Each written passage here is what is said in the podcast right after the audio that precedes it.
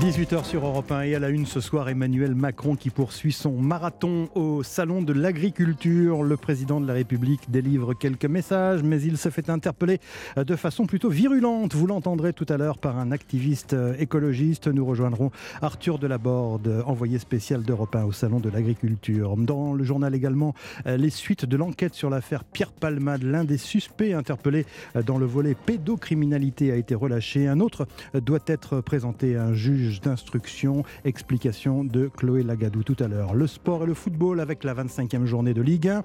Depuis 17h, Angers reçoit Lyon et Lyon mène sur le score de 1 à 0 alors que la deuxième période va bientôt reprendre. Ce soir, Montpellier reçoit Lens. Le rugby et le tournoi destination cet après-midi.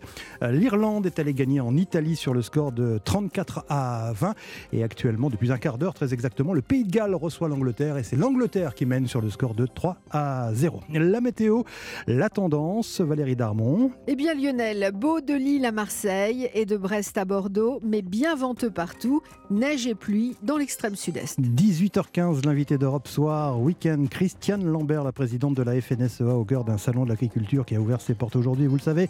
Elle a rencontré Emmanuel Macron ce matin. À 18h30, ça fait débat avec Benjamin Morel et William T. À 19h15, nous reviendrons sur le palmarès de la 48e cérémonie des Césars que vous avez pu vivre en direct hier soir sur Europe 1 avec Fabrice Leclerc, journaliste cinéma chez nos confrères de Paris Match. Et puis 19h30, 20h, le panorama d'Europe Soir, d'Europe 1 Soir, week-end consacré ce soir au dossier ukrainien. Avec cette question, pourra-t-on un jour juger les crimes de guerre, voire les crimes contre l'humanité perpétrés par l'armée russe contre les populations civiles ukrainiennes? Nous en parlerons avec euh, Clémence Bektar, euh, coordinatrice euh, du groupe d'action judiciaire de la Fédération internationale des droits de l'homme, Gérard Cholakian, avocat, membre de la commission liberté et droits de l'homme au Conseil national du Oskana Melinchuk, politologue ukrainienne experte en communication et stratégie. Et puis nous serons en ligne également avec Nicolas Tonev, envoyé spécial d'Europe 1 en Ukraine. Europe 1.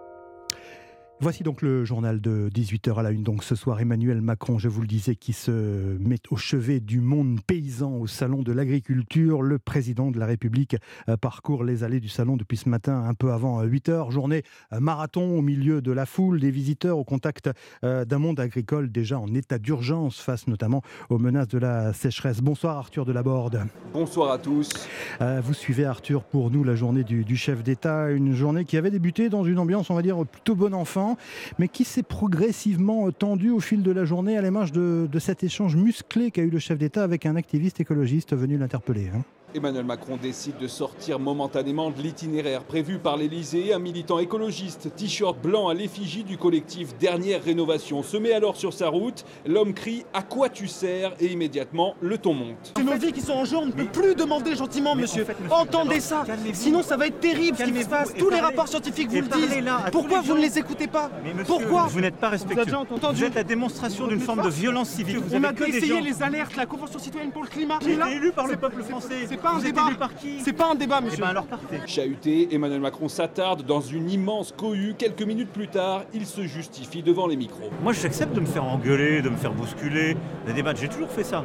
J'aime pas tellement l'interpellation sans débat. On a doublé nos réductions d'émissions durant le quinquennat passé. On va encore faire plus là on a réduit très fortement nos pesticides. On va encore continuer de le faire. Et faire changer une société, c'est pas simplement interpeller les gens, les insulter ou avoir des actions radicales. Crise climatique donc, mais aussi évidemment inflation et retraite, ce sont les principaux sujets au cœur des échanges dans les allées avec le président. Merci Arthur Delaborde depuis le salon de l'agriculture pour euh, Europe 1. Je vous rappelle qu'après ce journal, Christiane Lambert, la présidente de la FNSEA, sera notre invitée. Elle réagira aux annonces d'Emmanuel Macron, notamment euh, concernant la nécessité de mettre en œuvre un plan sobriété de l'eau pour faire face au risque sécheresse.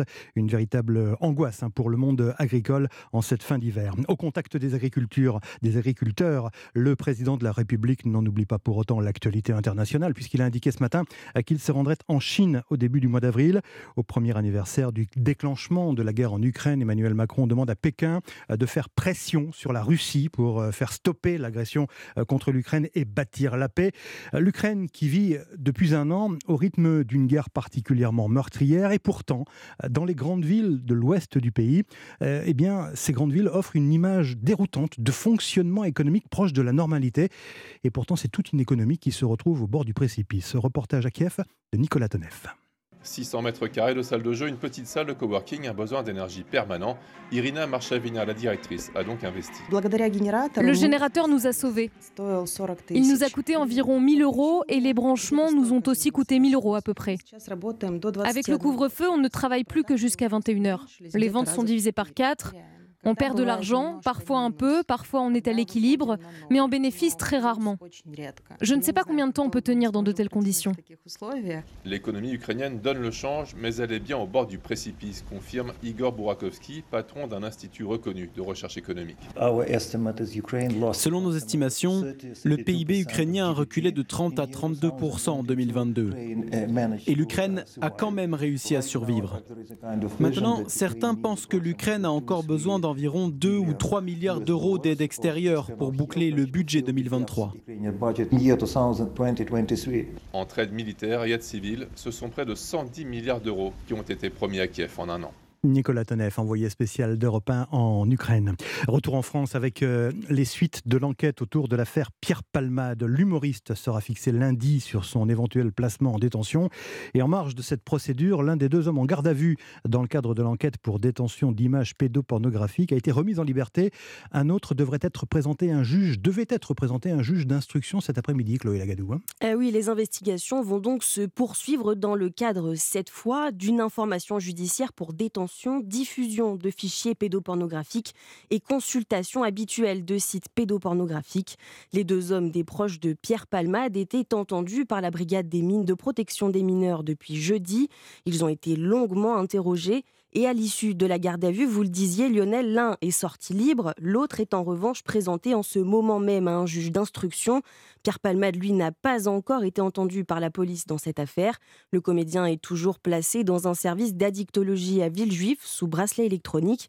Une décision prise à la suite de sa mise en examen pour homicide et blessures involontaires après le grave accident de la route qu'il a provoqué le 10 février dernier en Seine-et-Marne. Merci Chloé Lagadou. Toujours au chapitre judiciaire, l'enquête pour agression sexuelle, euh, aggravée visant le cardinal Ricard a été classée sans suite pour cause de prescription. L'ancien archevêque de Bordeaux avait reconnu ses agissements envers une adolescente il y a 35 ans. Une enquête ouverte au Vatican est cependant toujours en cours. Une nouvelle campagne de vaccination contre le Covid dès le printemps pour les personnes les plus fragiles. C'est une nouvelle recommandation publiée hier par euh, la Haute Autorité de Santé, la HAS, qui a déterminé les personnes cibles ainsi que le moment le plus opportun pour euh, recevoir cette dose de rappel, Yassima Katou. Oui, d'abord au printemps prochain, la Haute Autorité de Santé recommande de vacciner les plus vulnérables face au Covid. Il s'agit des plus de 80 ans, des personnes immunodéprimées et toute autre personne à très haut risque de faire une forme grave. Pourquoi cette dose supplémentaire avant l'automne? Eh bien parce que la protection vaccinale chez les personnes âgées diminue plus vite et plus fortement, justifie la HAS. Ensuite, à l'automne, l'autorité recommande de prévoir une campagne de vaccination contre le Covid en même temps que celle de la grippe. Là, c'est un public plus large qui est visé, les plus de 65 ans, les femmes enceintes, les personnes obèses ou encore les diabétiques. Leur entourage est aussi inclus. La HAS ne préconise pas en revanche d'étendre ces doses de rappel au reste de la population, sauf en cas d'émergence d'un nouveau variant plus dangereux qu'Omicron. Les explications de Yasmina Katou, spécialiste santé d'Europe. Précisons qu'il ne s'agit pour l'instant que d'une recommandation, mais le gouvernement a tendance à suivre les avis rendus par cette haute autorité de santé. C'est une, une tendance qui a connu un, véritable boom phénoménal pendant euh, le confinement. Le DIY, do it yourself, euh, le fait maison en fait, en, en bon français, continue de séduire les Français. Aujourd'hui, le marché représente 1250 milliards d'euros et en 2022, l'inflation et la baisse du pouvoir d'achat ont encore un peu plus poussé les Français vers ce mode de consommation bon marché, Noah Moussa. Oui, par exemple, Mélanie, 46 ans, ne jure plus que par le DIY depuis qu'elle a vu son bidon de lessive industrielle passer de 10 à 13 euros en quelques mois. J'ai décidé de faire ma lessive moi-même. Ça me coûte à peu près une vingtaine d'euros euh, à l'achat de ces ingrédients, mais finalement, j'en ai pour 6-7 bidons de lessive euh, par la suite. Donc c'est plutôt très simple et très économique. Et donc une économie de 160 euros sur une année. Le fait maison devient un réel atout pour les Français, notamment pour les produits ménagers. Sabrina Erlori, la présidente d'Aromazone, un des acteurs majeurs du secteur. Clairement, il y a une notion d'économie, une recette DIY pour réaliser, en l'occurrence, bah, notre numéro 1 qui est un pchit à tout faire. Vous avez 10 utilisations. Ça vous permet de ramener l'utilisation à 1,50€, ce qui en vérité est 50% moins cher que le produit le moins cher du marché. L'an dernier, Aromazone a enregistré une hausse de 15% de la mise en panier des recettes DIY sur son site internet, un chiffre qui devrait continuer d'augmenter dans les prochaines années. Le DIY, do it yourself, pour euh, améliorer votre anglais, le fait maison, reportage de Noah Moussa du service économie d'Europe 1. On le disait au, début de ce journal, euh, la sécheresse est un sujet de préoccupation majeur pour le monde paysan au salon de l'agriculture. Une sécheresse intense et exceptionnelle cet hiver, plus d'un mois sans précipitations euh, notables sur la France. Ce manque de pluie est entre autres catastrophique pour les forêts comme celle du château de Chambord dans le Loir-et-Cher où depuis plusieurs années déjà, les chênes souffrent du changement climatique. Et eh cette semaine, des centaines de scouts ont aidé les gardes forestiers du domaine à planter des arbres plus résistants au manque d'eau. Objectif, eh bien, introduire des chênes sessiles à la place des vieux chênes pédonculés de plus en plus fragiles à cause justement de cette sécheresse. Reportage de Louis Salé. À travers les branches mortes et les fougères séchées qui craquent sous ses bottes, Camille, 13 ans, foulard autour du cou et membre de l'équipe des Kiwis, enfonce sa pelle. C'est environ 30 cm pour pouvoir planter le plant jusqu'à la fin des racines. Sous le regard attentif d'Enguerrand, technicien forestier, il supervise le travail des scouts filles, les guides. Donc déjà, on tire légèrement sur le plan, donc on voit qu'il vient un petit peu, donc ça c'est que ça manque un peu de tassement. Mais il est quand même... Le plan dépasse à peine du sol, difficile d'imaginer qu'il atteindra un jour la taille des chênes pédonculés, encore de autour de lui. Si on lève un peu les yeux euh, vers les branches du sommet des arbres, on voit qu'il y a des branches mortes. Et ça, c'est un, signe flagrant du stress de l'arbre. Ce chêne pédonculé a la particularité de ne pas tolérer le manque d'eau l'été. L'idée aujourd'hui, c'est de remplacer ces chênes pédonculés par des chênes sessiles. Et eux tolèrent le manque d'eau, en tout cas le tolèrent mieux. Marine, 16 ans, acquiesce. On voit vraiment que le réchauffement climatique, il impacte beaucoup les forêts. Et euh, si on peut participer au renouvellement de ces forêts, ça peut être super. Et c'est en chanson que les guides s'attellent à leur tâche. Un reportage de Louis Salé, spécialiste environnement à la rédaction d'Europe 1. Les sports, la 25e journée de Ligue 1. On va prendre tout de suite la direction du stade Raymond Coppa à Angers où depuis 17h, le SCO reçoit Lyon. Bonsoir Loïc Folio. Bonsoir, c'est la 57e minute ici à Lionel à Raymond Coppa et contre le cours du jeu, eh bien c'est l'Olympique lyonnais qui mène. Euh, il a fallu attendre la 38e minute et un coup franc somptueux, il est vrai, de Thiago Mendes à environ 25 euh, mètres de la cage de, Paul Bernardoni qui n'avait vraisemblablement pas très bien placé son, mur pour que la formation de Laurent Blanc prenne l'avantage des Lyonnais assez apathiques en première période, dominés par des Angevins euh, beaucoup plus entreprenants mais très maladroits dans la surface de réparation dépit d'occasions euh, assez nettes euh, pour euh, Sima ou encore pour Ibrahima Nian, l'ancien. Mais ça, en tout cas, pour l'instant, c'est l'Olympique lyonnais qui réalise la, bonne affaire et qui provisoirement remonte à la 8 place et mène à 1-0. et ça ne veut toujours pas sourire pour les Angevins. Hein. Merci Loïc Folio en direct d'Angers pour Europe 1 ce soir, suite de cette 25e journée de Ligue 1 avec l'affiche Montpellier-Lens à suivre évidemment dans Europe 1 Sport avec Lionel Rousseau et toute son équipe. Le rugby, tournoi destination en attendant le choc entre la France et l'Écosse demain au Stade de France. L'Irlande est allée gagner euh, en Italie cet après-midi sur le score de 34 à 20. Et actuellement, l'Angleterre mène sur la pelouse du Pays de Galles sur le score de 8 à 3 et l'on joue la 28e minute de cette rencontre. L'actualité sportive ce soir, c'est un nouveau titre mondial pour la skieuse française Perrine Lafont. Elle décroche la médaille d'or dans l'épreuve du ski de boss à Bakuriani en Géorgie. Elle pourrait s'adjuger demain un cinquième titre dans l'épreuve de ski parallèle, épreuve dans laquelle elle part favorite. On termine ce journal avec euh, la météo Valérie Darmon. Valérie, vous nous annoncez, et c'est plutôt une bonne nouvelle, le retour du beau temps sur les deux tiers nord de la France. Effectivement, excepté sur les côtes de la Manche où quelques petites ondées se produisent encore au lever du jour, c'est effectivement un temps sec, bien ensoleillé, mais plus froid qui va s'installer au nord et sur la façade ouest du pays. Sur la Corse, la côte d'Azur et les Alpes frontalières, les nuages dominent encore, avec par moments un peu de pluie, des pluies qui vont se renforcer et gagner l'ensemble des Alpes et de la région PACA dans l'après-midi avec une limite pluie-neige qui s'abaisse progressivement jusqu'à très basse altitude dans la nuit de dimanche à lundi avec un risque jusqu'en plaine, en vallée du Rhône notamment, Mistral et Tramontane qui se renforcent, hein, soufflant jusqu'à 100 km/h, voire 110 localement. Les minimales qui sont en baisse, qui vont aussi entre moins 4 et 0 en général, d'est en ouest, 2 à 6 au bord de la Méditerranée et sur la Bretagne, des maximales entre 4 et 8 degrés sur une grande moitié nord et 8 à 12 du sud-ouest à la Méditerranée. Merci Valérie Darmon, on vous retrouve à 19h. À suivre, l'invité d'Europe 1 Soir Week-end, Christiane Lambert, présidente de la FNSEA, des agriculteurs euh, câlinés toute la journée par Emmanuel Macron mais des agriculteurs euh, déjà très inquiets des risques de sécheresse pour cet été. A tout de suite sur Europe 1. Europe 1 Soir Week-end. Lionel Gougelot. 18h17 euh, sur Europe 1. Bonsoir Christiane Lambert. Bonsoir. Présidente de la FNSEA, en ligne depuis le, Salon de l'Agriculture qui a ouvert ses portes ce matin au public. Merci d'être avec nous ce soir sur Europe 1, Christiane Lambert. Euh, Emmanuel Macron poursuit son, marathon à travers les, allées du Salon. On parle même d'un record de présence de la part euh, du président de la République. Euh, vous y voyez une forme de, reconnaissance ou, ou d'attachement du président au monde agricole, Christiane Lambert? Écoutez, c'est très important qu'ils s'immergent et qu'ils euh, prennent euh, la conscience, euh, la mesure de l'importance de l'agriculture en France. On a quand même de la chance, il y a peu de présidents dans d'autres pays européens qui passent une journée entière sur un salon agricole, me disent mes collègues européens. Donc il a écouté beaucoup les éleveurs ce matin. Il est en train de passer vers le monde du végétal, les arboriculteurs, les maraîchers, les céréaliers. Et je crois qu'il va faire un tour au brasseur. Et puis, je pense qu'il finira dans les régions. C'est ça le salon d'agriculture, c'est toute cette diversité de l'agriculture française.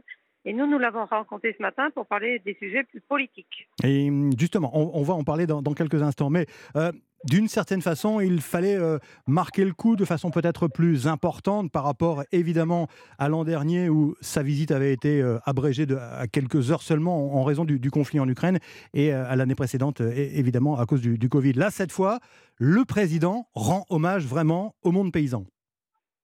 Oui, l'année dernière, c'était dramatique, c'était la déclaration de la guerre. Cette guerre a montré la fragilité de l'approvisionnement alimentaire, le risque de rupture de chaîne d'approvisionnement, notre dépendance aussi aux engrais, aux énergies, à l'huile de tournesol euh, de l'Ukraine, au blé russe et ukrainien pour bon nombre de pays.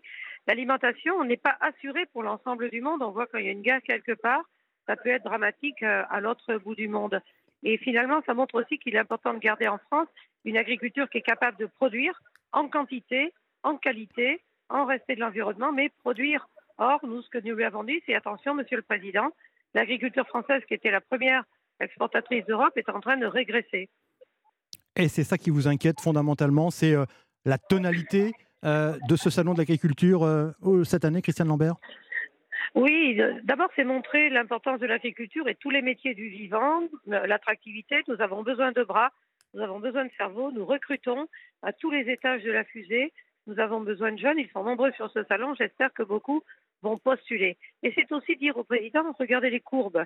Nous produisons euh, moins de pommes, moins de cerises, moins de fruits, moins de légumes, moins de lait, moins de viande. Pourquoi? Parce que d'autres pays se sont organisés mieux que nous, sont plus compétitifs et prennent la production à notre place. Nous diminuons la production en France parce que la France s'interdit euh, de stocker de l'eau, s'interdit certains produits phyto, alors qu'ils ne sont pas interdits dans d'autres pays. Je vous donne l'exemple de la cerise. Mhm. Un produit pour traiter la mouche qui s'appelle Drosophile Suzuki, une mouche qui pique les cerises et quand elles sont piquées, elles pourrissent. Les autres pays utilisent un produit, le diméthoate, il est interdit en France. Moralité, nos producteurs sont en train de couper les cerisiers et on va importer des cerises elles-mêmes traitées avec ce produit-là. C'est un comble. Donc nous, nous disons, nous sommes dans un marché unique, il faut que les règles soient uniques en Europe, les mêmes règles pour tous, et n'importons pas l'alimentation que nous ne voulons pas chez nous. La France ne peut pas être naïve.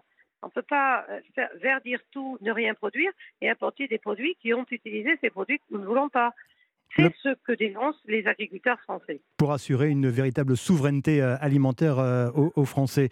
Euh, des agriculteurs, Christiane Lambert, qui sont en quelque sorte en cette fin d'hiver déjà sous pression hein, face aux perspectives de, sécheresse pour l'été prochain.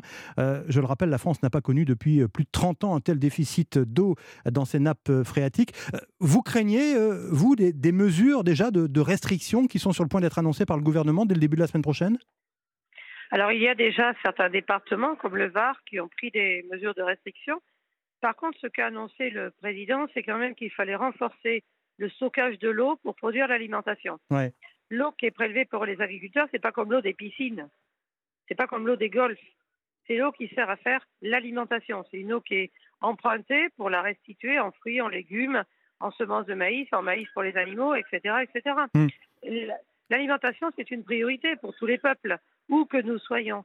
Et donc, avec le réchauffement climatique, ça pose de façon encore plus cruciale la nécessité de stocker l'eau quand elle tombe en abondance pour pouvoir l'utiliser quand elle est rare. On, va, on a vu et on verra encore des pluies diluviennes. Quand on les laisse filer sans les stocker, c'est du gaspillage. Donc je pense qu'il faut changer notre fusil d'épaule. Savez-vous qu'aujourd'hui le Danemark et les, Pays-Bas stockent plus d'eau que nous en France?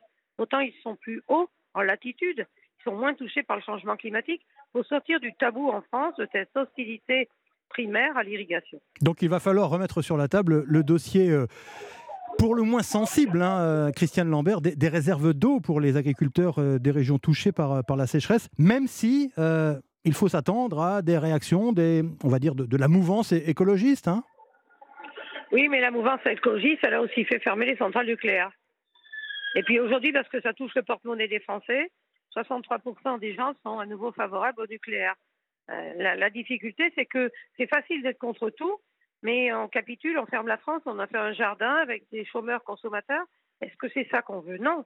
Moi, je pense que euh, les débats ont eu lieu. Localement, les choses ont été dites. Il y a eu un accord préfectoral pour construire ces réserves d'eau. Il faut qu'elles puissent se faire. Et vous savez, ces gens qui s'expriment par la violence quand ils ne sont pas d'accord, euh, non, c'est pas sérieux. Nous sommes dans un pays démocratique. Quand une autorisation administrative a été donnée, elle doit être euh, respectée.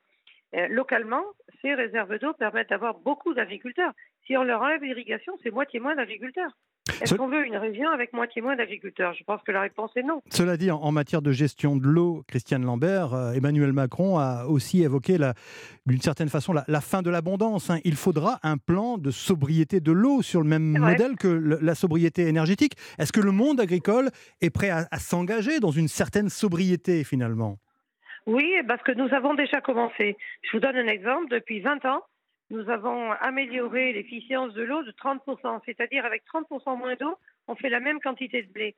Aussi parce qu'on a amélioré les semences variétales. Les semences de blé sont plus performantes.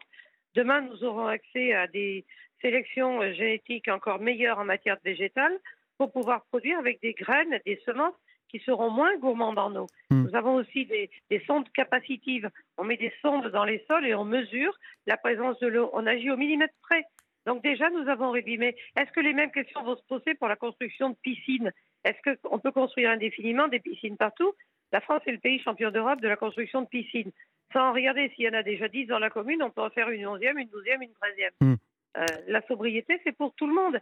Quand vous tirez votre chasse d'eau, c'est un pack d'eau d'un litre et demi six fois un litre et demi qui part, euh, alors qu'on pourrait faire de la réutilisation d'eau usée. L'État nous a promis un, décret depuis euh, un an et demi, il n'est toujours pas sorti. La réutilisation des eaux usées, on retraite l'eau et on l'utilise pour des usages d'irrigation, euh, des usages de nettoyage. En, Israël, ils en, utilisent, ils en recyclent 85% parce qu'ils vivent sur un désert. Mhm. En Italie, 35%, en Espagne, 25%, en France, 2%. Donc c'est un vrai chantier, c'est un vrai chantier qui, s'ouvre pour le monde agricole, euh, Christiane Lambert, cette, euh, sobriété, euh, cette sobriété de, l'eau. C'est sobriété et stockage. Voilà ce qu'a dit le président. Travaux hydrauliques pour recalibrer certaines rivières, désenvaser un certain nombre d'espaces de stockage pour pouvoir optimiser les stockages.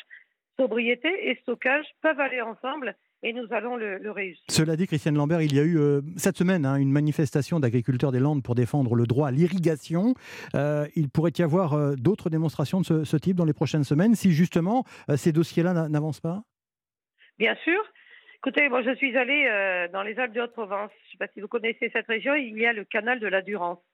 C'est un ouvrage qui a été fait il y a plus de 100 ans qui permet d'avoir des pommiers, des vergers, des, cultures, des prairies, des plantes médicinales, du lavande, du lavandin qui est irrigué. Euh, nos ancêtres, les arrière-arrière-grands-pères, ont bien compris que sans eau, il n'y avait pas d'agriculture, il n'y avait pas de vie, il n'y avait pas d'alimentation. Il faut sortir de cette espèce de tabou, de ceux qui pensent qu'on peut vivre sans eau. L'agriculture a besoin d'eau. Produire de l'alimentation, c'est avoir besoin d'eau. Il n'y aura pas d'agriculture sans eau. Le, sans eau. Hmm. le ministre de l'écologie, M. Béchu, l'a dit cette semaine. Donc le dire, c'est bien permettre la mise en œuvre de ces réserves d'eau, c'est bien aussi. Je crois que sur le Monsieur le président de la République a dit on ne refait pas le match. Le Varenne de l'eau a eu lieu. Il a été écrit et conclu par le Premier ministre qu'il fallait stocker plus d'eau. Nous le ferons. Il a même annoncé une enveloppe pour financer une partie des travaux. Autre sujet euh, sensible, Christiane Lambert, je rappelle que vous êtes euh, la présidente de la, FNSEA et merci d'être en, ligne avec nous ce soir sur Europe 1 à, propos de, ce salon de l'agriculture. Le président de la République a voulu se montrer euh, solidaire des agriculteurs quant à la préservation de leurs revenus avec un appel du pied en direction de la grande distribution pour qu'elle qu'elle limite d'une certaine façon ses marges et permette aux producteurs de vivre de leur activité. Est-ce que ça vous rassure ou est-ce que vous pensez que finalement ça n'est une parole comme une autre quoi? Non, non, ça nous rassure, mais surtout, il faut que ça se traduise en fait. Nous avons eu des lois alimentation, puis nous avons eu en début d'année la proposition de loi d'Esrosaille qui vise à conforter des dispositifs d'encadrement des promotions et d'interdiction de, vendre à perte. Les distributeurs voulaient casser ce dispositif. Ils se mm. sont même achetés des pleines pages de pub pour essayer de le casser. Ils n'ont pas réussi et tant mieux. Nous avons perdu 100 000 agriculteurs sur la dernière décennie. Nous avons 40% des agriculteurs qui vont prendre leur retraite dans les 10 ans qui viennent. S'il n'y a pas de revenus, il n'y aura pas de jeunes qui viendront pour remplacer les agriculteurs. Pour qu'il y ait des jeunes qui viennent dans les exploitations agricoles, il faut qu'ils gagnent leur vie. Et donc pour ça, il faut qu'on soit payé. Nous, nos charges ont augmenté de 38%, 35%, 35% en deux ans. Énergie, fuel, alimentation animale, transport, logistique, tout a augmenté. Comment ne pas euh, comprendre qu'il faut répercuter jusqu'au bout si on veut que les agriculteurs aient des revenus? Et pourtant, dans le même temps, Christiane Lambert, la grande distribution engage une politique de, réduction de, des coûts, de lutte contre l'inflation pour, euh, pour favoriser le consommateur d'une certaine façon. Oui, mais que la, que la distribution réduise ses marges, moi, ça me va bien. Mhm. Pendant très longtemps, ils ont fait des marges confortables. Mhm. Les responsables de magasins ne sont pas les plus pauvres des dirigeants dans nos régions ça veut dire qu'ils ont vécu confortablement. Vous savez, j'ai rencontré aujourd'hui un agriculteur biologique qui a des très grandes difficultés, un maraîcher breton. Il a 11 salariés. Il a perdu 25% de son chiffre d'affaires euh, en un an.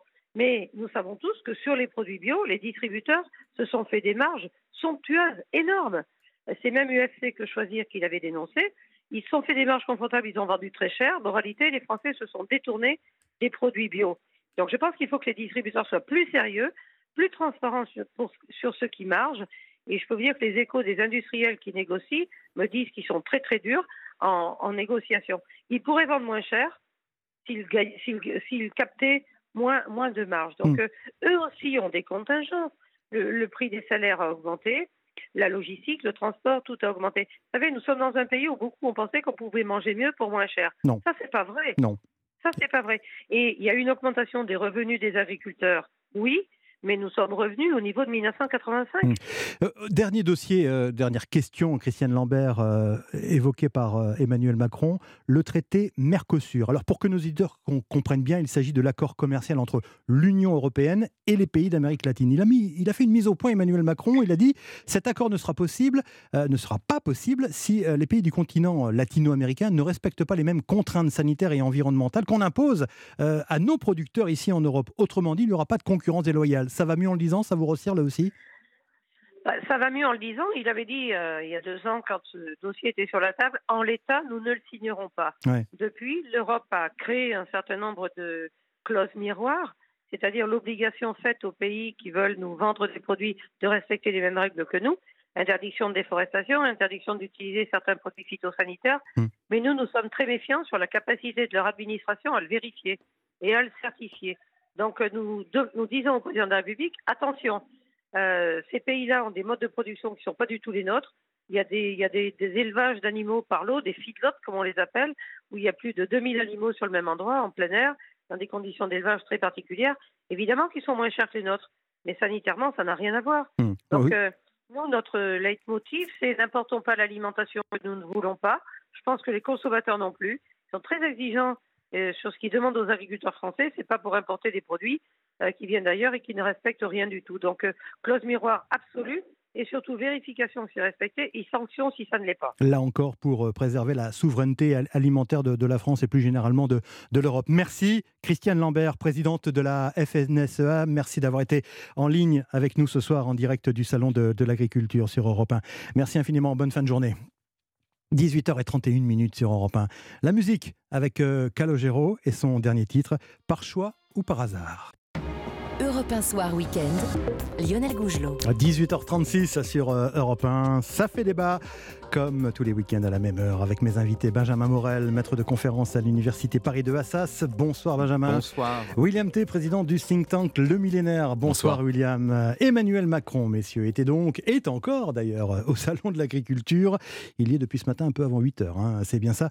Euh, un marathon qui se déroulait, on va dire, sans incident majeur, si l'on accepte quelques protestataires qui se sont fait entendre sur la réforme des retraites. On va en parler dans quelques instants. Si l'on accepte aussi euh, l'interpellation assez virulente quand même euh, d'un jeune militant écologiste. Écoutez cette, euh, cet échange assez tendu. On n'arrêtera pas parce que là, on ne peut plus demander gentiment. C'est nos vies qui sont en jeu, on ne peut plus demander gentiment, monsieur. Entendez ça. Sinon, ça va être terrible ce qui se passe. Tous les rapports scientifiques vous le disent. Pourquoi vous ne les écoutez pas Monsieur, vous êtes la démonstration. Vous avez déjà entendu Vous êtes la démonstration d'une forme de violence civique. Non, il n'y a pas de violence. Pas une... Non, non, c'est pas une violence civique. Vous n'avez pas le courage et la cohérence d'écouter une réponse, monsieur. Ça vous ressemble. Voilà ce que c'est. Ouais, voilà, les, mots sont assez forts, hein, Benjamin Morel. Euh, réaction du président, tout va bien, ces petits événements sont finalement euh, assez normaux, quoi.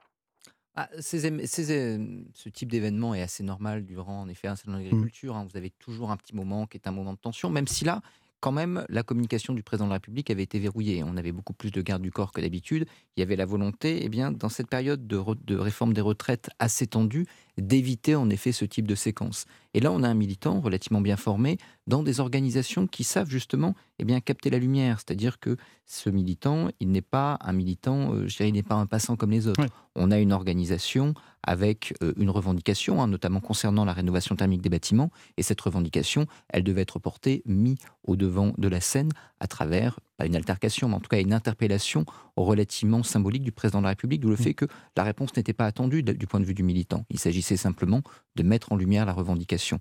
Et ça, évidemment, pour Emmanuel Macron, c'est tout de même un tout petit peu embêtant parce que parmi cette longue déambulation dans le salon de l'agriculture, eh ben, qu'est-ce qui va rester de cette journée? Qu'est-ce que la plupart des Français verront? Ils verront probablement eh bien, cette interpellation, ce qui n'était pas vraiment l'objectif du chef de l'État. Alors, si j'ai bien compris, malgré tout, dites-moi si je me trompe, je parle sous votre contrôle, il s'est fait interpeller de, la sorte, euh, euh, peut-être parce qu'il avait un peu dévié de, la trajectoire qui était prévue par euh, les services d'ordre. C'est peut-être ça qui s'est passé C'est toujours la difficulté avec Emmanuel Macron, c'est-à-dire que vous avez une volonté de cadrer la communication, de toujours la corseter, surtout dans une période qui est une période compliquée pour lui, et surtout dans un jeu qui est un jeu de communication dans lequel il est plutôt bon, mais où également souvent il dérape par les petites phrases.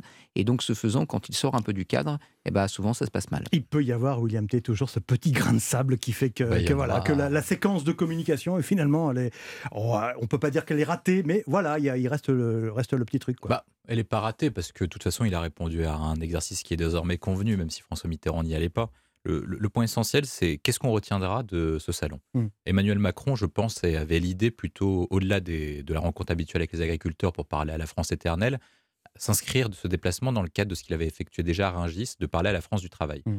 Quand vous prenez la réforme des retraites, d'habitude, vous avez toujours 40 à 45% de la population qui soutiennent les mesures de report d'âge qui dites, en gros, restreignent les droits des, retraités ou des actuels travailleurs pour les droits à venir. cette réforme des retraites est spécifique. Là, vous avez que 20-25% des gens qui soutiennent. Mmh. C'est-à-dire qu'Emmanuel Macron a perdu une partie de la France. Et pourquoi est-ce qu'il a perdu une partie de la France?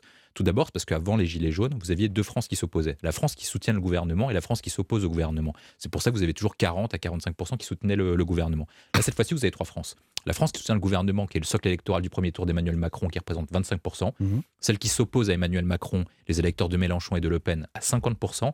Et le reste, la France du travail, ce que moi j'appelle la France du travail, qui est contre la réforme des retraites, mais qui n'est pas pour autant d'accord avec les solutions proposées par Mélenchon, Marine Le Pen et Martinez. Et c'est cette France-là auquel Emmanuel Macron essaie de s'adresser en parlant à la France qui se lève tôt, aux agriculteurs, etc. Des gens qui peuvent être davantage d'accord avec lui qu'avec Martinez, Mélenchon et Le Pen. Et pour parler à cette France-là, il est obligé de montrer, un, que sa proposition est meilleure que celles des alternatives qui sont proposées, parce que euh, il, a, il a bien fait de le rappeler. D'une part, vous avez des gens qui disent en gros, euh, voilà, nous, euh, on a une réforme des retraites alternative, mais laquelle? Celle de baisser les pensions? Enfin, il n'y a, pas, a, pas, de modèle alternatif pour sauver toujours le, même, le même argument. Voilà, il n'y a, pas, a pas de modèle alternatif. Ensuite, après, euh, au-delà de, cette, de, de ce point-là, il doit s'adresser à des personnes qui viennent, comme les activistes écologistes que moi j'appelle des terroristes. Et je vais expliquer pourquoi. Parce que ce sont des gens qui utilisent la violence. C'est un petit peu exagéré. Non, mais je vais expliquer, je vais expliquer pourquoi. Je vais expliquer pourquoi. un terrorisme intellectuel éventuellement. non, mais, je vais. C'est des écolo-terroristes, comme le disait Darmanin. S'il veut, euh, je lui, je lui accorde la, la paternité. Pourquoi est-ce qu'ils le font? Parce qu'en fait, ce sont des gens qui utilisent la violence pour faire passer des messages politiques et en définition de droit international et de droit français, pas violent, ça rentre. Non, mais celui-ci, non, mais dans le cadre dans lequel il s'inscrit dans son mmh. collectif, ce sont des gens qui bloquent des autoroutes, qui effectuent des actions violentes contre les arts, etc.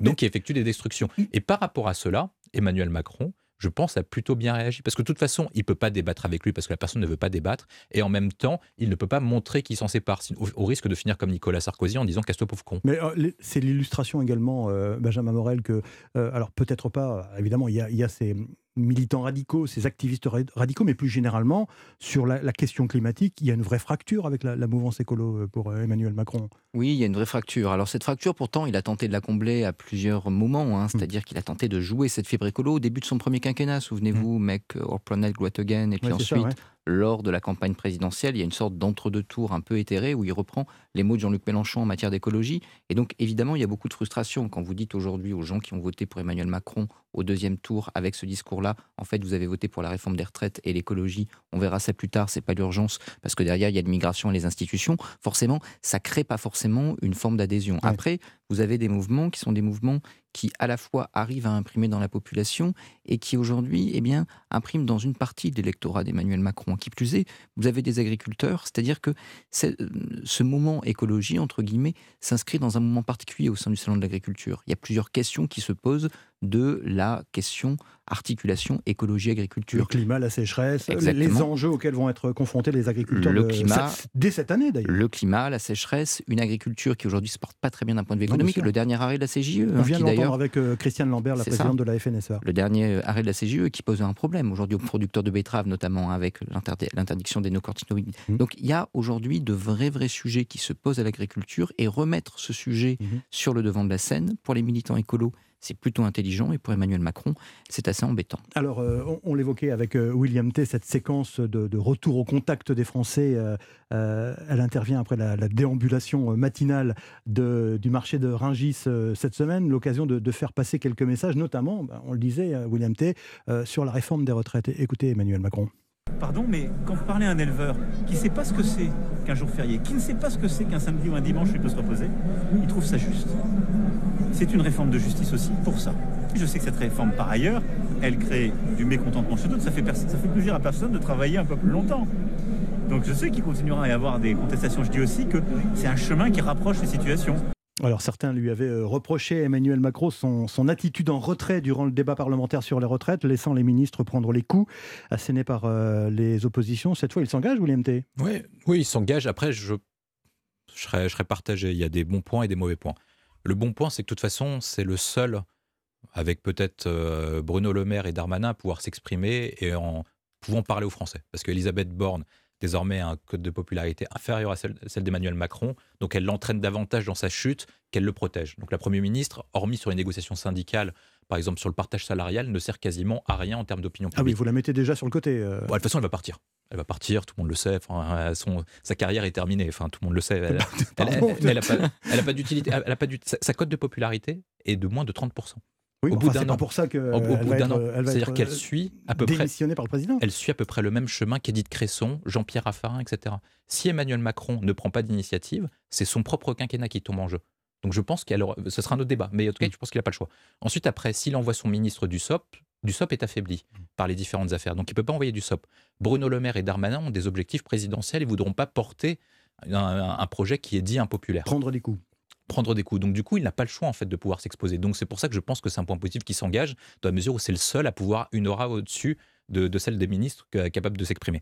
Le point négatif, c'est par rapport à ce que je disais précédemment, c'est que par rapport aux trois France que j'évoquais, en fait, lui, son intérêt, c'était plutôt de laisser parler Martinez et Mélenchon qui pouvait être plus impopulaire que lui, et donc montrer à parler à cette troisième France du travail qu'en fait les solutions proposées par ces deux personnes-là étaient plus impopulaires que les siennes. Et s'il s'engage, il y a un risque que la réforme des retraites ne porte pas sur le débat. Est-ce que les, régimes spéciaux sont justes? Qui va porter davantage le coût de la réforme? Est-ce que ce sont les femmes? Est-ce que ce sont les travailleurs? Est-ce que, que 64 ans, c'est acceptable? 64 ans, c'est acceptable. Et donc, du coup, ça peut devenir un référendum anti-Macron. Et si ça devient un référendum anti-Macron, vraisemblablement, le 49.3 ne pourra pas être utilisé dans la mesure où ce serait une bataille contre sa propre personne.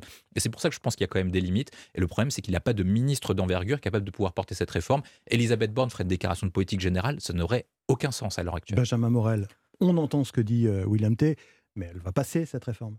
Ah, il faudra voir, hein, mais pour l'instant, en effet, je dirais que si je joue mon constitutionnaliste, les, les cartes sont plutôt dans les mains du gouvernement. On a un gros enjeu qui était le passage à l'Assemblée nationale la gauche a fait, enfin la LFI en réalité, a mmh. fait manœuvre d'obstruction de manière euh, assez peu intelligente, ce qui ne veut pas dire que l'obstruction n'était pas intelligente, mais la façon dont elle a été menée n'était pas forcément la meilleure façon. et euh, aujourd'hui, l'aspect théâtral des. Euh, voilà, puis grosso modo, ne cherchant pas à diviser la majorité, c'est-à-dire qu'il aurait pu avoir une opposition intelligente avec une capacité à diviser la majorité, tout en finalement ne faisant pas voter la réforme pour en affaiblir et la légitimité et la constitutionnalité. Là, ça va arriver au Sénat.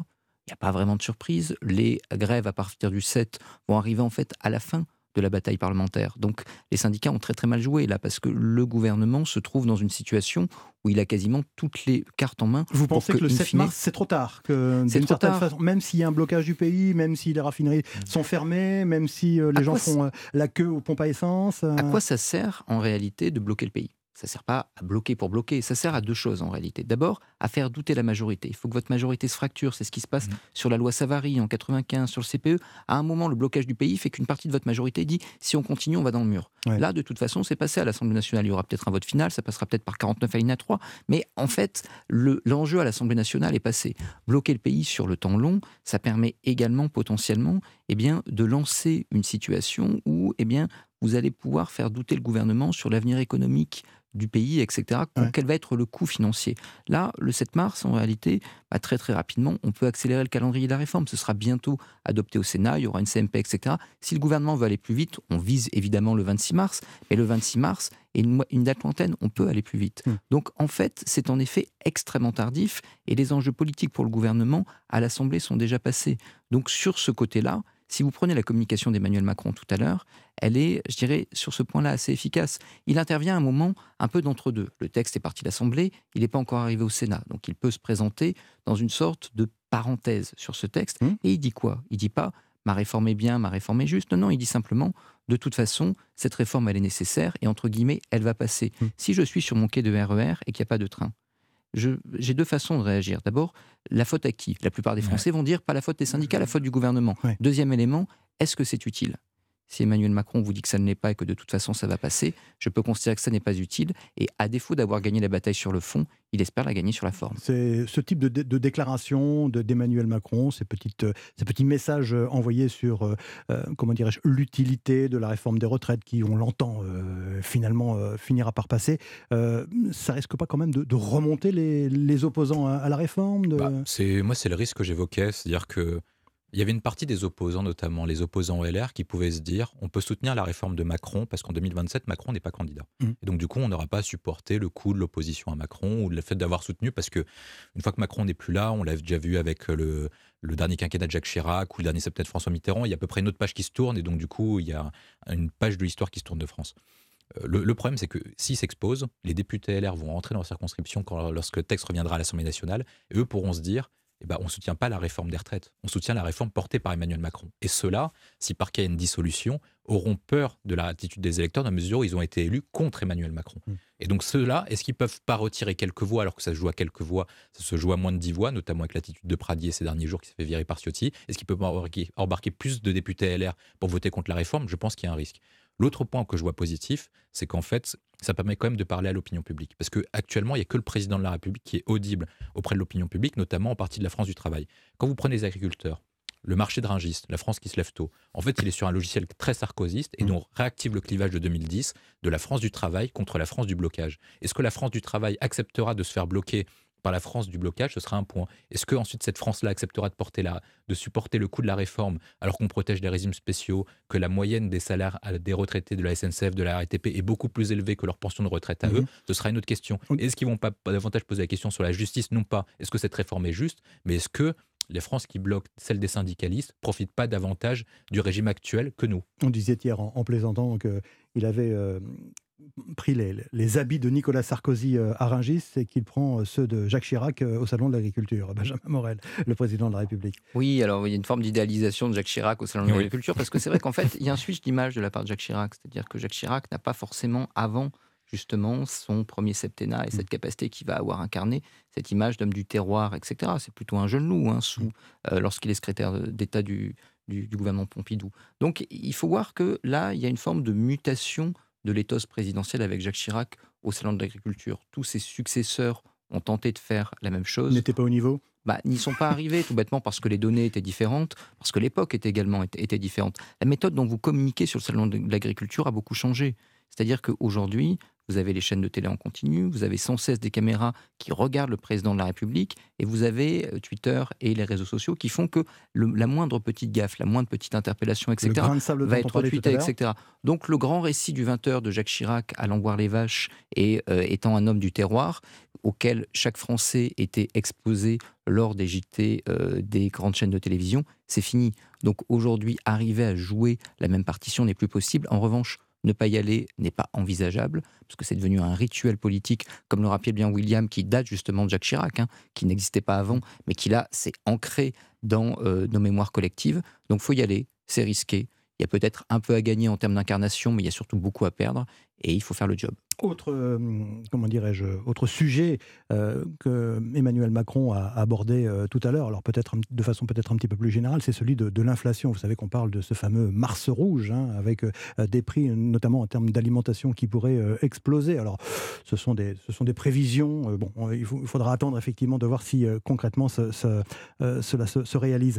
Emmanuel Macron qui rappelle que pour une bonne alimentation, il faut mettre un certain prix et en même temps, toujours le, en même temps, il demande à la grande distribution euh, d'agir pour euh, maintenir les marges des, des, producteurs. Là aussi, ça peut, ça peut passer comme discours. Là, c'est le, c'est l'image du président proche des préoccupations des gens par rapport à ce problème fondamental de, l'inflation bah Bien sûr que ça peut être entendu. Alors le gouvernement n'a pas rien fait. Hein. On a quand même eu deux lois égales qui avaient pour but justement de juguler ça. Mais il faut voir que lorsque les distributeurs vendent de l'alimentation, ils font en, règle générale pas de profit. C'est-à-dire que ce sont des ventes à perte souvent ou des ventes tout juste euh, rentables parce qu'en fait ce sont des produits d'appel. Vous faites des bénéfices sur la brosse à dents électrique ou euh, l'électroménager et pour que vous achetiez une brosse à dents électrique, eh bien, vous mettez les pattes euh, au prix pile poil vous les avez achetés aux producteurs en écrasant les ah, prix. C'est pas ce que disent les producteurs agricoles. Ils disent qu'au euh, contraire, la, grande distribution devrait réduire ses marges. Mais bien sûr, mais si vous voulez, le problème, le problème n'est pas celui des producteurs ni la grande. Enfin, c'est le problème, c'est un problème global du système. On a un système de grande distribution qui conduit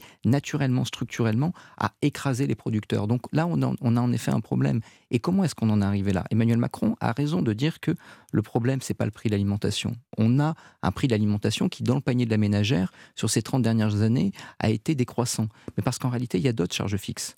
Il y a le logement, il y a aujourd'hui l'énergie, vous avez tous les abonnements, Internet, etc.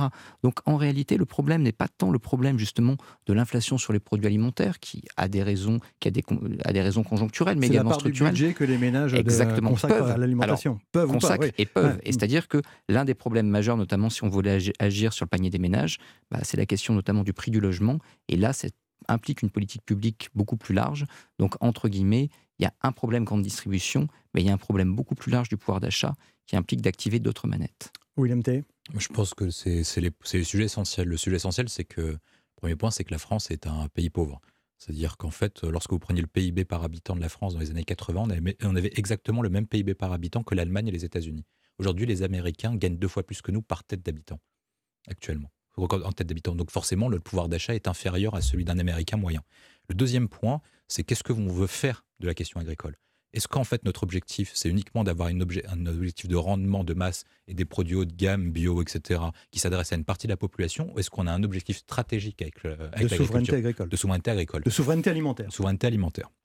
Moi, je pense que les États-Unis et les Chinois ont montré un exemple, d'être autarcique et autonome quasiment sur tous les sujets dits stratégiques. Moi, je pense que la France et l'Union européenne doivent avoir cet objectif-là de souveraineté alimentaire parce qu'on rentre dans un moment où, en fait, l'alimentaire va devenir une question de guerre. C'est-à-dire que des pays vont se battre dessus, ça va créer des famines, etc. Et en plus, avec le réchauffement climatique et le changement de, de, de terre, etc., on aura un problème, c'est-à-dire que l'Afrique n'aura pas le moyen de s'alimenter. Si on considère, avec tous les sujets qu'on a, qu'en fait on doit aboutir à une politique agricole, moi je pense qu'il y a trois piliers. Un, c'est la question de la, stratégie. Deux, c'est la question du haut rendement de masse pour préserver l'art de vie à la française.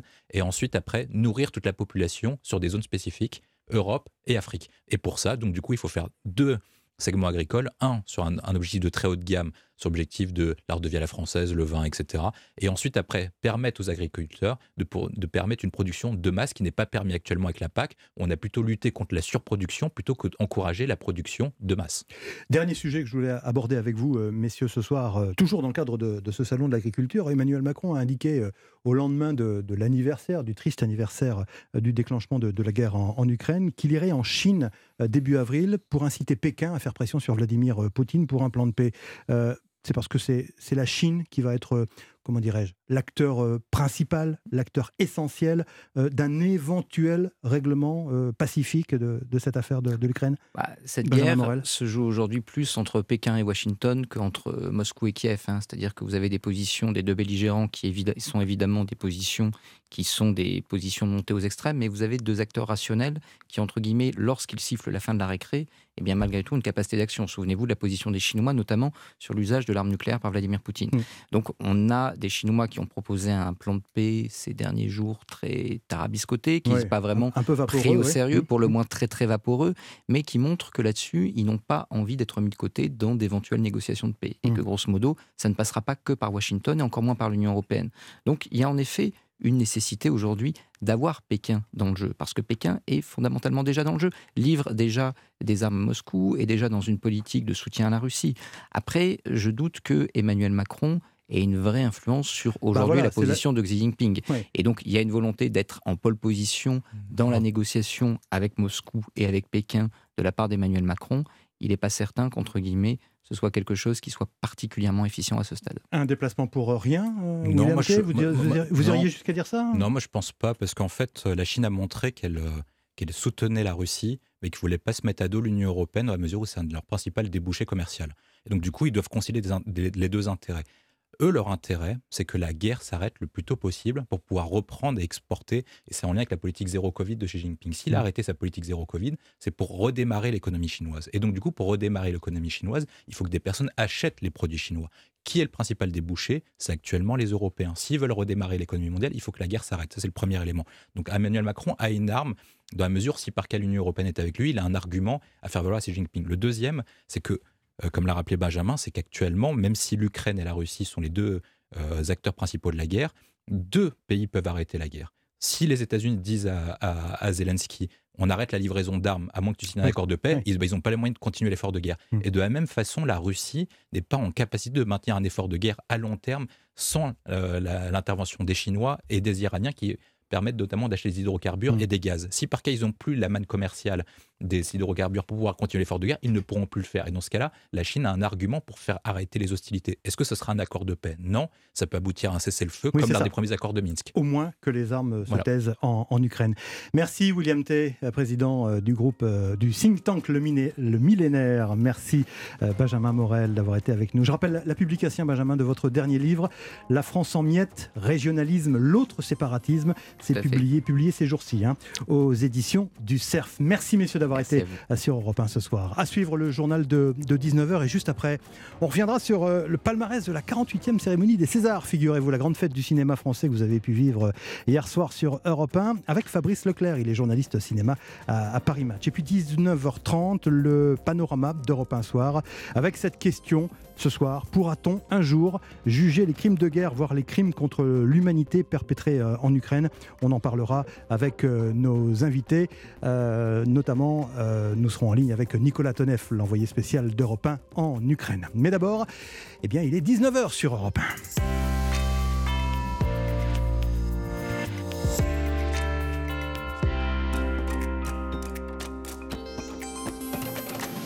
19h, le journal est présenté par Guilhem de Prévoisin. Bonsoir Guilhem. Bonsoir Lionel, bonsoir à tous. L'inauguration du Salon international de l'agriculture en grande pompe par Emmanuel Macron, le chef de l'État venu prendre le pouls de la France rurale, vous l'entendrez. La guerre en Ukraine et au lendemain de l'anniversaire du conflit, plusieurs rassemblements ont eu lieu cet après-midi dans plusieurs villes de France. Euh, nous serons place de la Bastille dans quelques instants. Et puis après Camailleux ou Koukaï, c'est au tour de la marque Burton de souffrir de la crise. Comment les centres-villes peuvent-ils se remettre de ces fermetures de magasins? Reportage dans ce journal. Et enfin du rugby, le tournoi des Six Nations continue ce week-end. Nous ferons le point avant le match des Bleus qui affrontent l'Écosse demain. La tendance météo avec Valérie Darmon. Peu nuageux en général, mais froid et venté avec des maximales ce dimanche entre 2 à Saint-Étienne et 12 degrés à Montauban. Merci Valérie. Météo complète en fin de ce journal. On le disait donc, et on le dit depuis tout à l'heure, 18h, euh, mon cher Guilhem, le président de la République, Emmanuel Macron, occupe le terrain au Salon de l'Agriculture. Et oui, des poignées de main, des dégustations et quelques annonces présidentielles depuis ce matin au Salon international de l'Agriculture. La grande messe de la ruralité se tient jusqu'à dimanche prochain, porte de Versailles à Paris. Emmanuel Macron arpente les allées de la plus grande ferme de France depuis 7 h ce matin. Simon Bourtambourg, vous étiez porte de Versailles, on peut dire que cette première journée est un succès. Oui, ils sont beaucoup à avoir coché la date du jour dans leur calendrier. C'est le cas de Patricia, levée de bonheur. Elle est venue avec son fils de 4 ans. Comme tous les ans, on le fait. C'est pour amener notre petite Massou pour qu'il fasse la découverte des différents animaux. Je voudrais voir tous les animaux de la ferme. Après, on va aller voir les poules, on va voir leurs œufs euh, éclore. Et dans les allées, la paille jonche le sol. Il faut aussi parfois jouer des coudes. Pierre est étudiant en école de commerce. Il découvre l'ambiance du salon de l'agriculture. L'objectif, c'est de rencontrer un peu le, terroir et de venir avec les copains passer un bon moment. Pour moi, c'est la première année, mais euh, ça peut devenir une tradition rapidement, je pense. Face à Pierre, Frédéric Dorlotte-Savache. Il est venu avec elle depuis la Haute-Saône. Son intention, faire découvrir son métier d'agriculteur. Beaucoup de gens euh, s'aperçoivent que l'agriculture est importante en France et qu'il ne faut pas laisser les agriculteurs de côté. Oui, on a beaucoup de personnes qui s'arrêtent sur le stand pour nous poser de, de vraies questions. Les agriculteurs se lèvent tous les jours, les producteurs de lait se lèvent tous les jours et travaillent très très dur et ça, beaucoup, beaucoup de personnes l'oublient. Un message que Frédéric espère faire passer à un maximum de monde durant cette semaine du Salon de l'agriculture. Merci Simon Bourtambourg depuis le Salon de l'agriculture pour Europe 1. Le chef de l'État qui a d'abord annoncé le prolongement de l'aide au carburant pour les pêcheurs jusqu'au mois d'octobre. Il a également appelé les distributeurs à faire un effort sur leur marge pour contenir l'inflation. Dernier point abordé, la sécheresse hivernale qui touche plusieurs départements du pays. Le chef de l'État prévoit la mise en place d'un plan de sobriété et appelé, et appelé à mieux récolter l'eau de pluie, avoir moins de fuites et mieux répartir l'utilisation de l'eau potable selon les usagers. Et puis au cours de l'après-midi, Emmanuel Macron qui a été euh, plutôt chahuté de façon virulente hein, par un militant écologiste. Exactement, un échange musclé entre les deux hommes. Le jeune homme a arboré un t-shirt À quoi tu sers Il a interpellé le président incitant à écouter les rapports scientifiques sur le changement climatique. Vous êtes la démonstration d'une forme de violence civique, a répondu Emmanuel Macron. Autre sujet brûlant qui s'est invité dans les allées du salon, la guerre en Ukraine, un an après le début de l'invasion russe. Le chef de l'État est revenu sur la position de la Chine sur ce conflit. Écoutez. Écoutez, je pense que tout ce qui va vers la paix est bon, mais cette paix, elle n'est possible que si d'abord elle passe par un arrêt de l'agression russe, un retrait des troupes, et un respect de la souveraineté territoriale et du peuple ukrainien. Et donc dans ce contexte-là, je pense que c'est à l'Ukraine aussi de donner les termes. Mais je pense que le fait que la Chine s'engage dans des efforts de paix est tout à fait bon. J'irai moi-même en Chine début avril. La Chine doit aujourd'hui nous aider à faire pression sur la Russie, évidemment, pour qu'elle n'utilise jamais ni le chimique ni le nucléaire, ce que la Chine a déjà fait, mais ce qu'elle arrête cette agression en préalable à une négociation. Emmanuel Macron au micro d'Arthur Delaborde du service politique d'Europe 1. justement, au lendemain de l'anniversaire de la déclaration de, la guerre en Ukraine, des manifestations en soutien à l'Ukraine ont eu lieu aujourd'hui un peu partout en France. Ah oui, une vingtaine de rassemblements se sont tenus dans plusieurs villes du pays. Plusieurs milliers de personnes ont défilé dans des villes comme Perpignan, Nancy ou Valence. À Paris également, un rassemblement avait lieu place de la République et plus de 6000 personnes se sont élancées jusqu'à la place de la Bastille et ont pu écouter d'ailleurs l'ambassadeur d'Ukraine en France, reportage d'Alexandra Gégi. Pancarte Stop Poutine à la main, Elena, 18 ans, a fui son pays il y a près d'un an. Aujourd'hui, elle manifeste les larmes aux yeux. Mon rêve, c'était de partir vivre aux États-Unis. Mais maintenant, mon rêve, c'est de rentrer dans mon pays, de voir mes amis et ma famille. C'est très dur. La Russie est un pays terroriste. Mais Elena garde espoir, tout comme Volodymyr Kogutiak, vice-président de l'Union des Ukrainiens en France. Nous faisons ce grand rassemblement qui rassemble toutes les forces politiques, des syndicats, des associations françaises, ukrainiennes. Et ce qui est essentiel pour nous, c'est justement montrer cette unité face à l'invasion russe en Ukraine. Un appel entendu par des milliers de Français aujourd'hui, comme Charlie. Pour lui, pas question de rater cette manifestation. Pour moi, c'est toujours important de venir en manifestation et surtout aujourd'hui pour montrer que je soutiens euh, que ce soit la communauté en général, mais fortement mes amis ukrainiens. Toujours de la tristesse. La manifestation s'est terminée dans le calme avec un rendez-vous donné mercredi prochain pour un rassemblement silencieux, comme tous les mercredis depuis le début du conflit. Alexandra Gégy pour Europe 1. L'actualité judiciaire en France, elle est plutôt chargée en ce samedi. Effectivement, l'enquête pour pédopornographie qui vise Pierre Palmade avance. Un des deux hommes en garde à vue est présenté à un juge d'instruction, c'est ce qu'a indiqué le parquet de Paris. Le deuxième homme a été libéré, on le rappelle.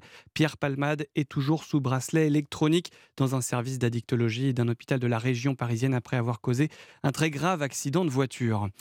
Les suites de l'affaire du corps de la femme démembrée retrouvée dans le parc parisien des Buttes-Chaumont après être passé aux aveux. Le mari en garde à vue vient d'être mis en examen pour meurtre sur conjoint atteinte à l'intégrité d'un corps et recel de cadavres. Le parquet de Paris a requis son placement en détention provisoire. L'inflation, l'inflation et la crise viennent à bout de plus en plus de marques dans le secteur de l'habillement. Camailleux, Pimki, Koukaï, San Marina et très récemment Burton of London. Les liquidations judiciaires de grandes marques s'enchaînent ces derniers mois. À chaque fois, ce sont des centaines de magasins qui ferment un peu partout en France et dans les petites et moyennes communes. Cela laisse un vide particulièrement visible. Les centres-villes accuse le coup. Exemple à Agno, 35 000 habitants à 30 km de Strasbourg, Mélina Fachin. En remontant la rue commerçante d'Aguenau, on le voit bien, plusieurs vitrines sont vides, les rideaux de fer baissés, un spectacle qui attriste les habitants. C'est des enseignes euh, qu'on connaît depuis longtemps et qui malheureusement ferment les unes après les autres, c'est un peu dommage. C'est ce qu'on recherche quand on arrive sur Aguenau, c'est les petites boutiques. Et on trouve ça dommage, depuis les huit mois qu'on est là, je crois que c'est la quatrième qui est fermée. 6% des magasins ici sont vacants, une situation qui évidemment inquiète aussi les autres commerçants. Le fait d'avoir des magasins vides en face de soi, euh, c'est vrai que les gens s'arrêtent du coup un peu plus haut dans la rue et ne descendent plus forcément jusque chez nous. Et puis on, a quand même une solidarité entre commerçants. On a besoin d'autres commerces, de concurrence, euh, de façon à, créer un flux de personnes dans le centre-ville. On fait en sorte de ne pas laisser les boutiques euh, comme ça vides trop longtemps. Hein. D'ailleurs, la mairie assure avoir déjà été approchée par de potentiels repreneurs pour les anciens locaux de Camailleux et San Marina et elle indique que quatre nouveaux commerces doivent ouvrir dans les prochains mois. Agno, Mélina Fachin, Europe 1. 19h08 sur Europe 1. On passe tout de suite au sport de ce samedi. Et on commence avec euh, du rugby, le tour de la destination. Et oui, qui se poursuit. L'Irlande s'est imposée euh, non sans mal face aux Italiens. Le score 29-20. Les Gallois affrontent en ce moment même les Anglais. Et demain, les Bleus défient l'Écosse. 15 jours après sa défaite en Irlande, le 15 de France affronte donc l'Écosse au Stade de France. Coup d'envoi à 16h. Bonsoir Martin Lange. Bonsoir Jacques, bonsoir à tous. Après deux matchs à, à l'extérieur, les joueurs de Fabien Galtier qui comptent sur l'appui du public pour dompter les Écossais en pleine confiance. Oui, Jacques, hein, le 15 de France retrouve son jardin demain après-midi. Le Stade de France où les Bleus sont invaincus depuis quasiment deux ans. La Nouvelle-Zélande, l'Angleterre ou encore l'Irlande hein, s'y sont cassés les dents. Alors, comme souvent, l'enceinte de Saint-Denis devrait être pleine à craquer. Les 80 000 billets ont été vendus. Une ferveur populaire qui fait chaud au cœur, selon le capitaine Antoine Dupont.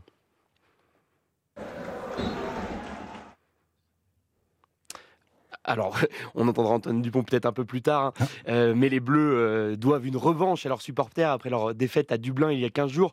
Un deuxième accro de suite ferait tâche à moins de 200 jours de la Coupe du Monde à domicile. Méfiance tout de même, hein, l'Écosse est au sommet de son art. Les Calédoniens ont remporté leurs deux premiers matchs du tournoi avec la manière et la dernière équipe à avoir battu les Bleus au Stade de France, eh bien figurez-vous que c'était le 15 du Chardon. Merci Martin Lange. Et puis du foot maintenant, la suite de la 25e journée de Ligue 1. Angers qui vient d'affronter Lyon. On vous retrouve d'ailleurs sur place Loïc Folio et Lyon qui a bien réagi après sa défaite de la semaine dernière. L'OL s'est donc imposé sur la pelouse de Raymond Coppa 3 buts 1. Début euh, signé Thiago Mendes à la 38e sur un magnifique coup franc. Armin Sarr à la 80e et Barcola dans le temps additionnel alors que Sima a réduit l'écart à la 86e euh, pour ranger un score très flatteur quand même pour la formation de Laurent Blanc.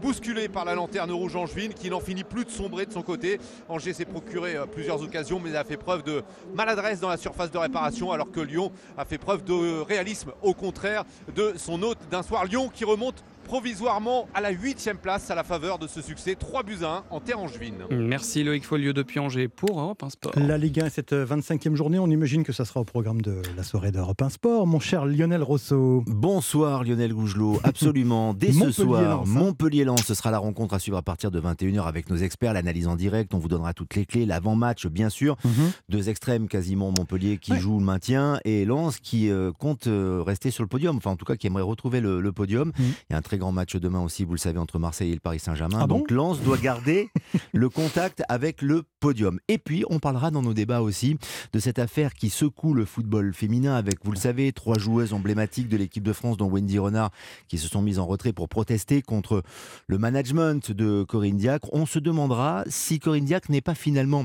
victime collatérale de l'affaire Le Gret, car mmh. vous le savez, elle a été mise en place et souvent et très longtemps protégée par le président, de la Fédération française de football, puisqu'il l'est toujours actuellement. Donc on, se, on s'interrogera, peut-être une réplique de, de cette affaire et toutes les transformations qui se profilent avec la fédération. Et puis une année de Coupe du Monde, c'est pas forcément une, bonne nouvelle pour l'équipe de, France euh, féminine. Merci Lionel Rousseau. À tout à l'heure. La météo avec euh, Valérie Darmon. Euh, ma chère Valérie, à quoi va ressembler le ciel de cette dernière semaine de vacances? Eh bien demain et lundi, le sud-est va essuyer une perturbation avec de la neige jusqu'en plaine, de la Provence à l'Occitanie. Cette offensive hivernale va s'accompagner d'un vent fort et de pluies soutenues notamment sur l'île de Beauté. La bise se lève et se renforce pour souffler entre 50 et 60 110 km/h partout ailleurs. Des ressentis autour de moins 10 sont possibles en station vosgienne et jurassienne. De fortes chutes de neige sont annoncées sur le Queyras, Loubaï, le Mercantour dès ce dimanche soir, avec plus de 50 cm à attendre jusqu'à lundi. Et les Pyrénées sont les grands gagnants après les chutes de neige de cette semaine. Les hauteurs de neige sont satisfaisantes donc pour la saison et de nouvelles chutes sont même attendues tout au long du week-end et en début de semaine. Le temps qui va donc s'assécher dès mardi, mais qui va rester glacial, avec un fort vent de nord. Hein. Et puis le temps qui va redevenir calme mercredi, affichant un franc soleil sur les deux tiers nord et l'ensemble des reliefs. Beau temps qui va se poursuivre jusqu'à vendredi.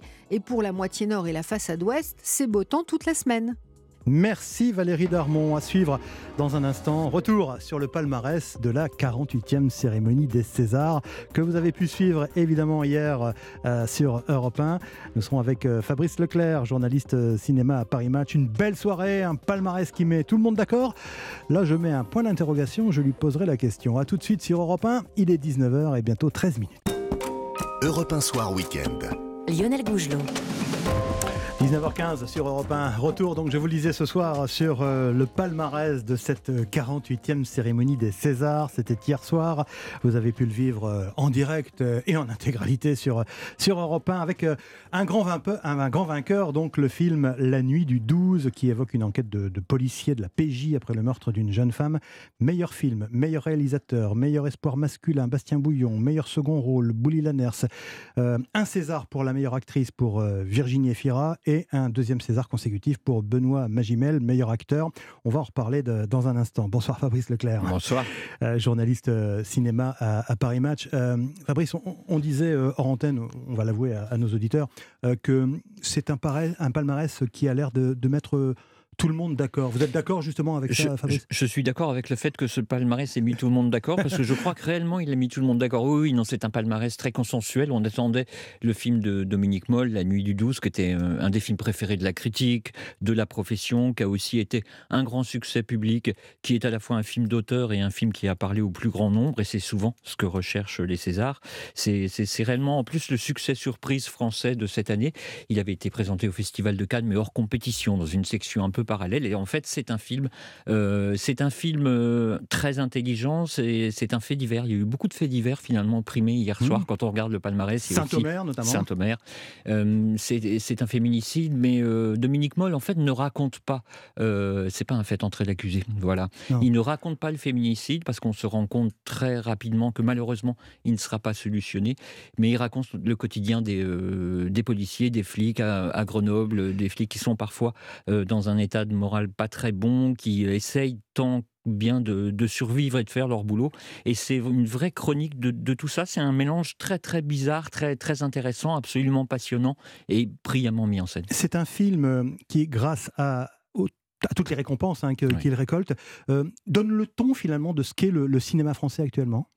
Il donne le ton de ce qu'est le cinéma français actuellement, parce que c'est ce que je vous disais, c'est vraiment un film qui allie à la fois euh, une volonté d'auteur, c'est pas un film facile, hein, c'est pas un film du dimanche soir qu'on regarde pour se détendre. C'est pas le polar. Euh, Mais pour autant, s'il a été un grand succès public comme il l'a été, 600, 700 000 entrées, c'est quand même énorme pour un mhm. film comme ça, c'est que le public a aimé, le public a eu envie de voir ce genre de film, et le public adore, parce que le public a toujours raison, notamment au cinéma, et le public a, vraiment plébiscité ce film qui est à la croisée des chemins, et souvent d'ailleurs, on, ne s'en rend peut-être pas assez compte, mais le public, le public français va souvent chercher des films qui sont à la fois des films distrayants, des films de cinéma, des films de genre. Le, film de Dominique Moll est réellement un film de genre, mais des films aussi qui, euh, qui, parlent et qui disent des choses. On peut, on peut citer Intouchable, on peut en citer beaucoup d'autres. Mhm.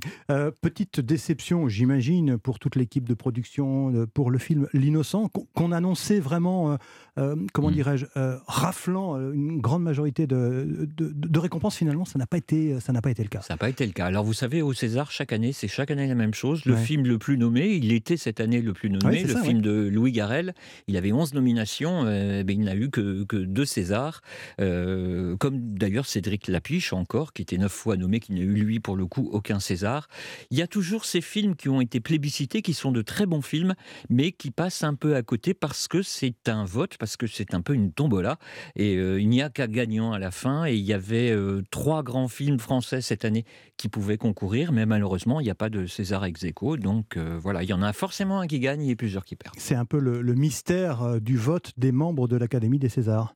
C'est le mystère du, du, vote des membres, oui, mais après, c'est un, c'est, un vote. C'est ce que je disais hier soir quand on commentait en direct la cérémonie. C'est, mhm. Ça n'est que l'expression de la démocratie euh, de 4705, je crois, membres de, cette profession élargie, des acteurs, des metteurs en scène, des techniciens, quelques journalistes, euh, des professionnels, des personnalités. Mhm. Donc, oui, c'est le, c'est, le rendu d'un vote. Hein. Il ne faut pas oublier ça. C'est pas un petit conciliabule entre quelques professionnels qui se, qui se reconnaissent. Non, c'est un vote quand même de quasiment 5000 personnes. Dites-moi si je me trompe, Fabrice Leclerc, si euh, je constate que le palmarès salue aussi euh, des films qui ont rencontré leur public euh, finalement. et, cette année 2022 a été une plutôt bonne année en termes de, fréquentation dans les salles. C'est vrai que le, public est revenu en salle. Le début d'année a été très difficile et c'est d'ailleurs le film de Cédric Lapiche en, encore, en mars mmh. dernier qui a été le premier signal. Il a dépassé le, qui a été le, déclencheur Ça a été un peu le déclencheur du retour du, public au cinéma. Euh, la nuit du 12 a, été, a eu mmh. un, très beau succès, l'innocent aussi. Après voilà, on est encore à 30% de moins de, fréquentation par rapport à la période de euh, euh, pré-Covid ça représente quand même 60 à 70 millions de spectateurs qui ne sont pas encore revenus dans les salles. Mhm. Il va falloir les faire revenir. Alors ils reviennent de plus en plus. On a eu aussi l'année dernière en France un manque cruel de films américains. Il y en a eu 50% de moins qu'une année normale. Et on le sait bien, les films américains sont gros vecteurs et locomotives de fréquentation. Quels sont les films qui auraient, selon vous, Fabrice Leclerc, mérité plus de récompenses? Écoutez, moi, non, non, non, moi je suis très content avec, euh, avec La Nuit du 12 parce mmh. que vraiment c'était mon film français préféré de l'année. Euh, non, non, non, non, je crois qu'on a réellement été au, point où on devait aller peut-être, peut-être. Moi j'aime beaucoup quand même le film de Cédric Jiménez, Novembre, sur, euh, sur l'enquête sur les, attentats de, de 2015. Et c'est vraiment un film dans un genre très particulier, mais un film absolument brillant qui a lui aussi eu un énorme succès au cinéma. Et je pense qu'on aurait pu peut-être le citer un peu plus. Alors, je voudrais que on revienne, euh, dites-moi si je me trompe, mais euh, sur deux personnalités qui ont, euh, comment dirais-je, qui ont éclaté hier soir. Je vais parler de Virginie Efira mmh. et de, Benoît Magimel. On va commencer par Benoît Magimel. je trouve, moi, que ce, cet acteur qui a obtenu donc, et c'est une première, hein, un deuxième César consécutif pour euh, récompenser la, meilleure performance d'acteur masculin. Je trouve, alors n'y voyez pas une, comment dirais une mauvaise, une, mauvaise allusion. Je trouve que ce garçon prend de l'épaisseur bah et qu'il euh, va devenir une, grande personnalité du, cinéma français. Dites-moi, Fabrice Leclerc, si je me trompe. Moi, je peux même vous dire que c'est d'ores et déjà euh, un des plus grands, grands acteurs du cinéma français. Il a effectivement pris de l'épaisseur au fil de sa carrière. Il faut se souvenir, il a quand même débuté dans La vie est un long fleuve tranquille. Hein. C'était un des. Le petit, le petit Momo de, La vie est un long fleuve tranquille. Il, fait une carrière absolument parfaite. Il travaille euh, à la fois avec des metteurs en scène, des auteurs, avec Emmanuel Berco. Il va travailler là avec, euh, avec Albert Serra, qui est un metteur en scène espagnol, assez, euh, un, vraiment un, auteur qui fait parfois des films un peu, un peu difficiles, mmh, mmh. compliqués. Et il fait vraiment les, bons choix au bon moment, et c'est surtout un grand acteur. Et c'est tout à fait normal qu'il ait, été, euh, récompensé deux fois de suite. Il a été dans deux grands films euh, deux années consécutives. Ça s'était euh, passé aussi aux Oscars avec Tom Hanks qui avait été, euh, qui avait été mmh. récompensé deux fois de suite pour Philadelphia et pour Forrest Gump. Donc ça, montre quand même euh, l'épaisseur et la densité de l'acteur. Et on pourrait vraiment le, comparer à, un Depardieu à... Non, pas à Depardieu parce que... Euh, Benoît Magimel n'a pas une personnalité qui explose comme ça. C'est pas un Ventura, c'est pas un Gabin, c'est pas un Depardieu. on limite difficilement Benoît Magimel. Ils se font dans des rôles très différents, ils se font dans des personnages à l'opposé totalement euh, les uns des autres. C'est un acteur réellement caméléon. C'est n'est pas un acteur qui existe en tant que. C'est pas Depardieu qui joue quelque chose. Magimel, c'est un personnage qui est joué par mhm. Magimel. Vous voyez la différence? Et c'est un acteur très profond pour ça. Et on sent euh, des failles, des fêlures aussi, euh, forcément, parce qu'il n'a pas eu un parcours non plus linéaire. il n'a pas eu un parcours linéaire. Il a parlé lui-même de ses, de ses problèmes mhm. d'addiction à la drogue. Et, et c'est une personnalité fragile. C'est quelqu'un, moi j'ai rencontré plusieurs fois, qui est qui est passionnant, qui est adorable, qui est très touchant, qui est très dans l'écoute. Euh, c'est quelqu'un qui a, qui, a, besoin d'écouter et d'être entendu. Euh, c'est pas du tout une star dans ce métier. Euh, souvent, les acteurs sont très fragiles euh, et lui vit, je pense, intensément c'est les personnages qu'il joue et c'est parfois compliqué de, vivre normalement avec ça. Et on a senti au moment de la récompense hier pour Benoît Magimel une grande émotion. Hein, voilà, on a senti aussi que c'était quelque chose qui le, qui le, touchait profondément. Alors, on va pas faire de la psychologie de, comptoir, mais voilà ça, s'est ressenti sur la scène de, l'Olympia. Mm. Oui, oui, non, mais vraiment, il était, il était très touché et je crois qu'il est toujours extrêmement étonné que la profession, que le métier, que la presse euh, lui disent à quel point euh, c'est un grand acteur et, que, que, la profession l'aime.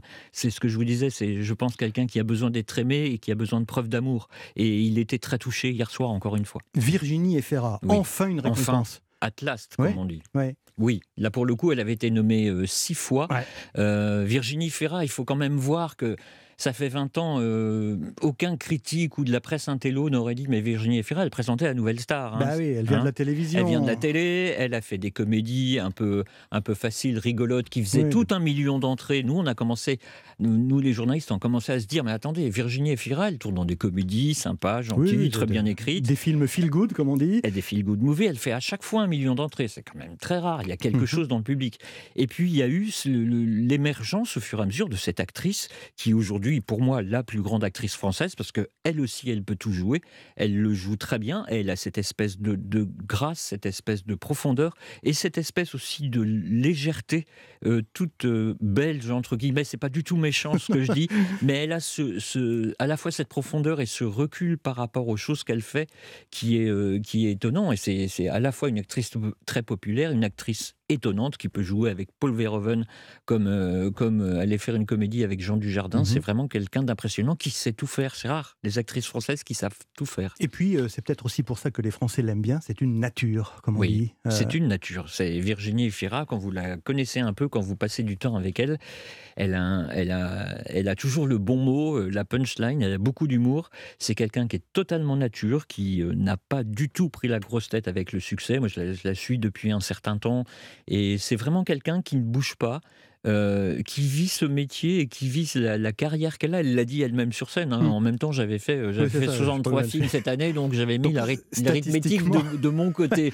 Et voilà, c'est, elle a du recul, donc effectivement aussi sur, sur son métier. Elle a beaucoup de recul, mais surtout, elle fait, elle fait des choix absolument extraordinaires. Cette année, on l'a vu dans deux films de femmes, Les enfants des autres et Revoir Paris, qui sont deux rôles à l'opposé l'un de l'autre. Avec Benoît Magimel d'ailleurs, Revoir Tout Paris. à fait. Revoir Paris, elle y joue, elle y joue la victime d'un attentat alors bien sûr, là encore, on va, il y a en filigrane les attentats de, les attentats de 2015 et elle joue une victime qui tente de se, de se reconstruire. Mhm.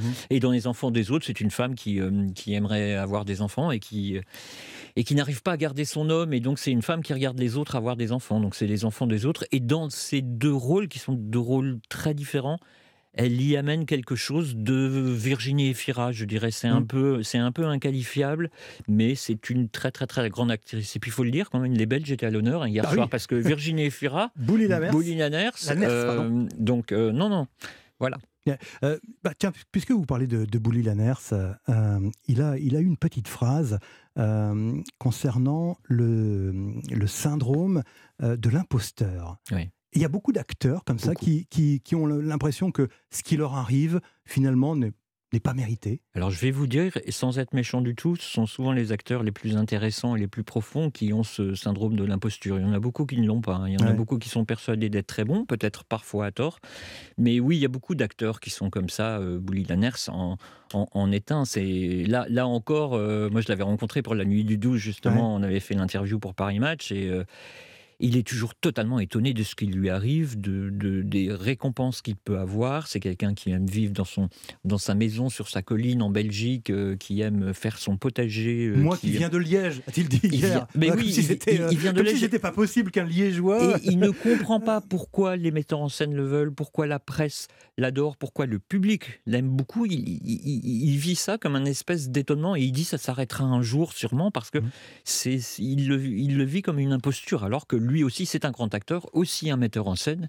Il a mis en scène plusieurs films, il a eu des prix dans divers festivals. C'est quelqu'un qui a en plus une gamme très complète. Il n'est pas seulement acteur. Il rappelle un peu, euh, toute proportion gardée, j'aime pas trop les, comparaisons, euh, euh, mais le parcours d'Olivier Gourmet, qui lui aussi vient de Belgique, qui lui, aussi est une force, hein, une, force et une nature du, cinéma, j'allais dire du cinéma français, du cinéma francophone, si on peut dire. Deux mots sur Dominique Moll. Pardon, en tant que, que profane, on connaît, on connaît pas bien ce, réalisateur. Alors on l'a connu, on l'a connu avec Harry, un ami qui vous veut du bien, oh, qui était il y a 20 ans. Mais il y a 20 ans, qui était qui était euh, qui était son film, qui a qui il avait d'ailleurs reçu déjà le César du meilleur réalisateur euh, et ça avait été un grand succès public.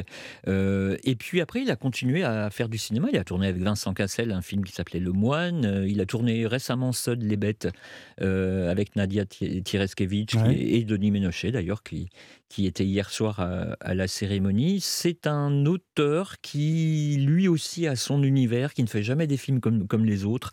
Et je pense que La Nuit du 12 est le résumé parfait de l'univers de Dominique Moll.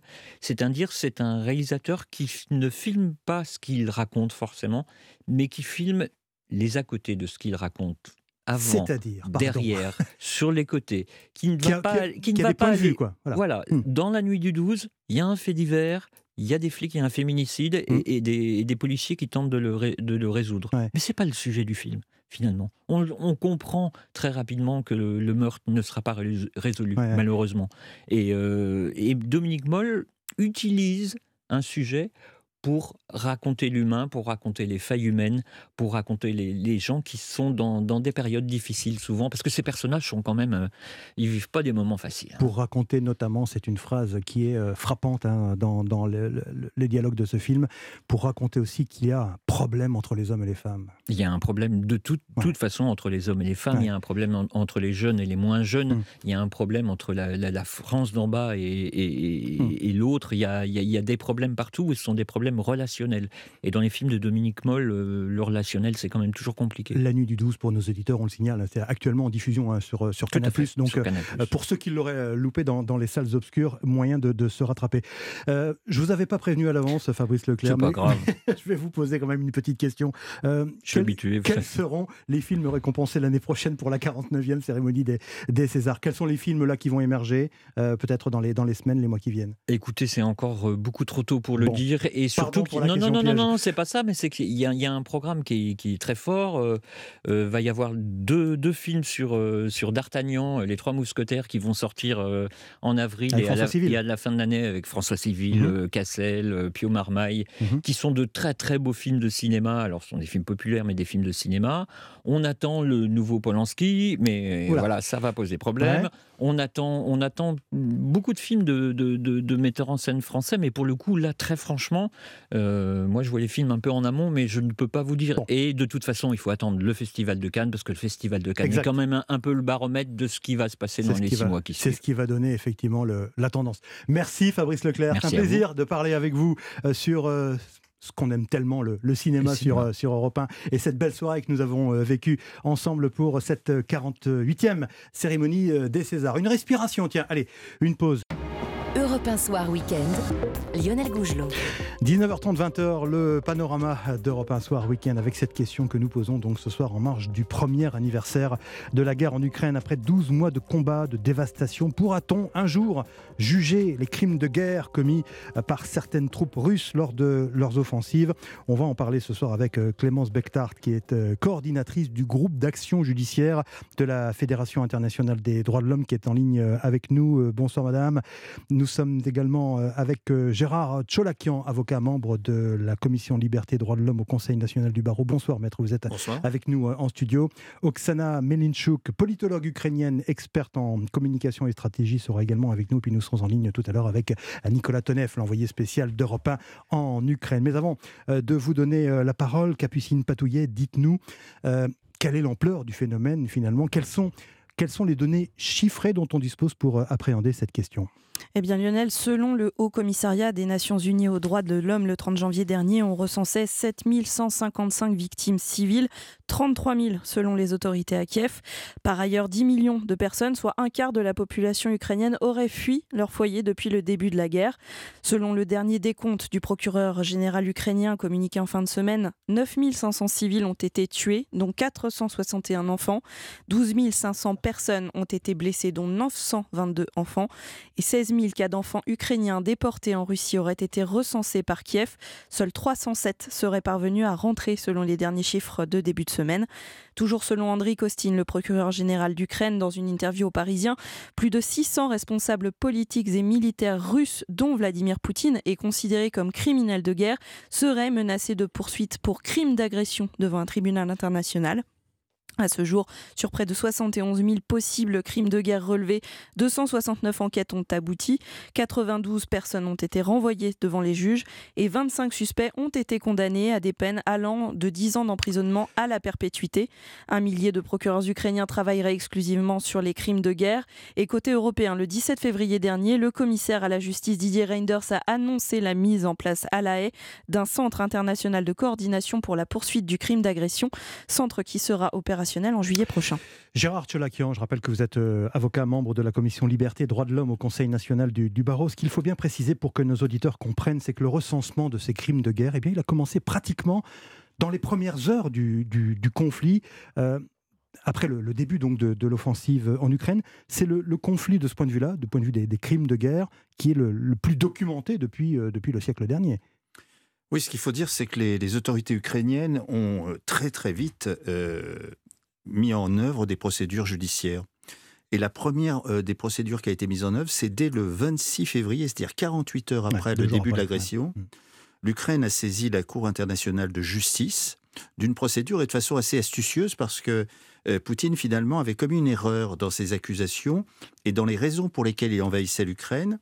Il affirmait que euh, les Ukrainiens procédaient à des actes de génocide et sur la base de cet argument et de cet élément, alors que l'Ukraine et la Russie sont les deux seuls signataires d'une convention sur le, euh, signataires d'une convention sur le génocide, eh bien, il fallait un instrument juridique, une convention sur le génocide, il fallait une autorité judiciaire, la Cour internationale de justice, et donc 48 heures après le début de l'agression, les autorités judiciaires euh, ukrainiennes ont saisi cette, euh, cette institution judiciaire internationale qui, le 7 mars, a pris position en demandant à la Russie d'arrêter. Alors, il y, a, une question de, qualification de, hmm. des faits. On parle de crimes de guerre, de crimes contre l'humanité. Vous, vous, évoquez, vous, la, notion de, génocide.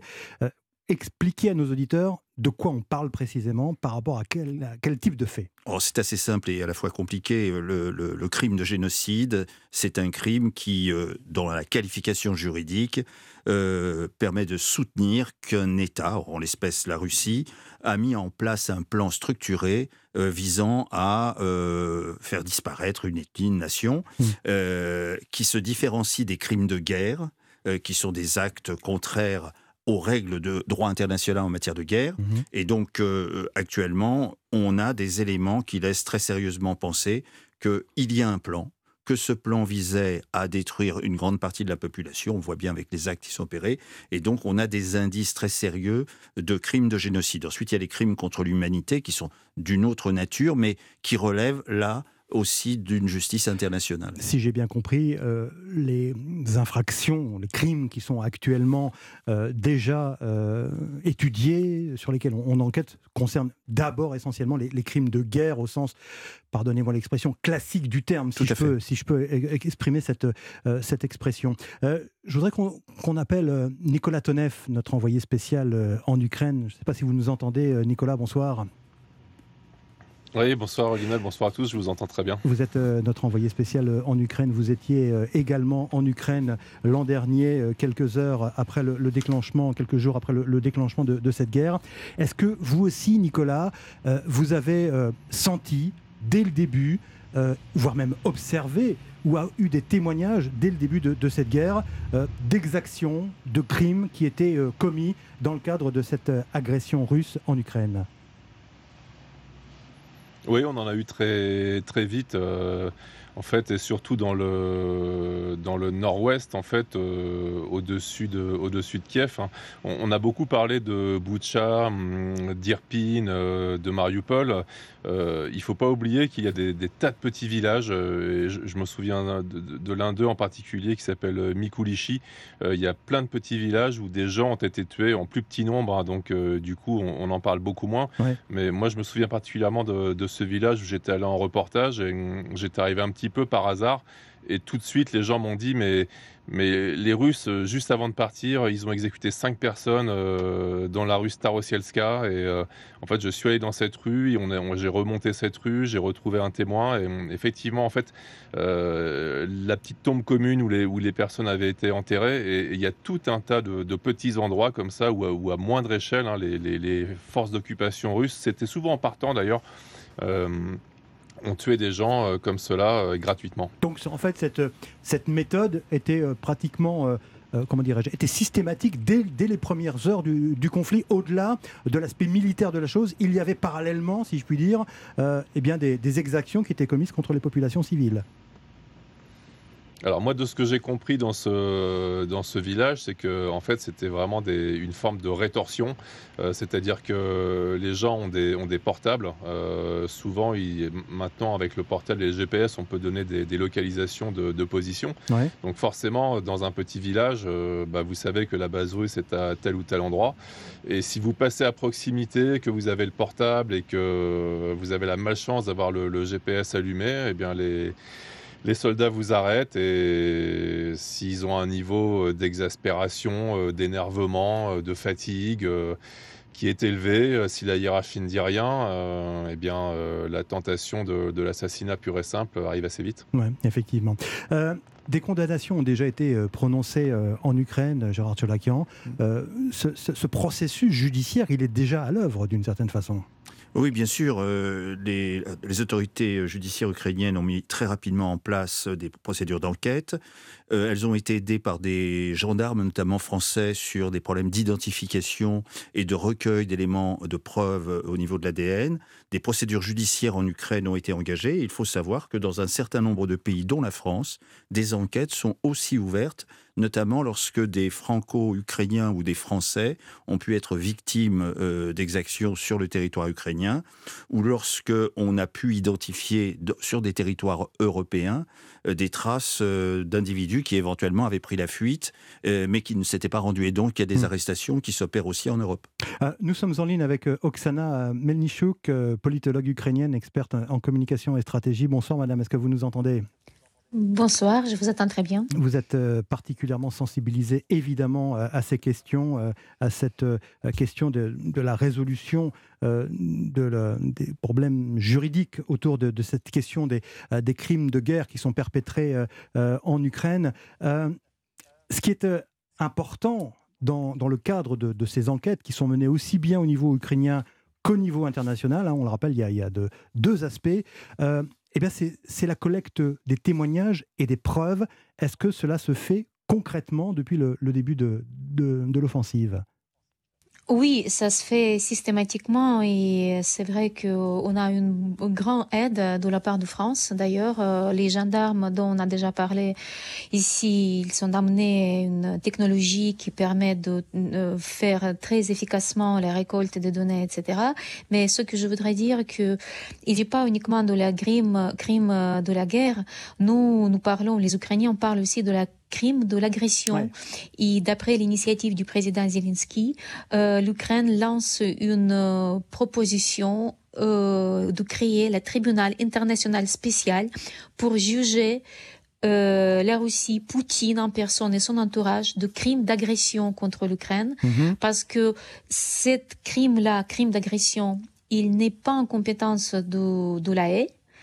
C'est pour ça qu'il faut tribunal pénal international. Hmm. Euh, voilà, euh, c'est pour ça qu'il faut créer le tribunal spécial international. Pourquoi spécial? Parce que ça concerne uniquement un crime d'agression en Ukraine commise par la Russie, ce qui permettra aussi de récupérer l'argent pour reconstruire l'Ukraine après la guerre. Donc en fait, il faut créer finalement euh, un nouveau concept juridique, si je puis dire, euh, Gérard Tcholakian, euh, de, de, crimes d'agression euh, qui pourrait permettre justement, alors non seulement de, juger les, militaires ou, la milice Wagner, on en parlera dans un instant, de ces exactions, mais aussi de taper, si je puis dire, à la tête de, l'Ukraine. Des donneurs d'ordre. Des, donneurs d'ordre. Et, et, notamment de Vladimir Poutine. On a une difficulté avec la Cour pénale internationale qui pose une difficulté parce que la Russie et, l'Ukraine n'ayant pas ayant euh, signé mais pas ratifié les textes du statut de Rome, il y a des difficultés de compétence. En revanche,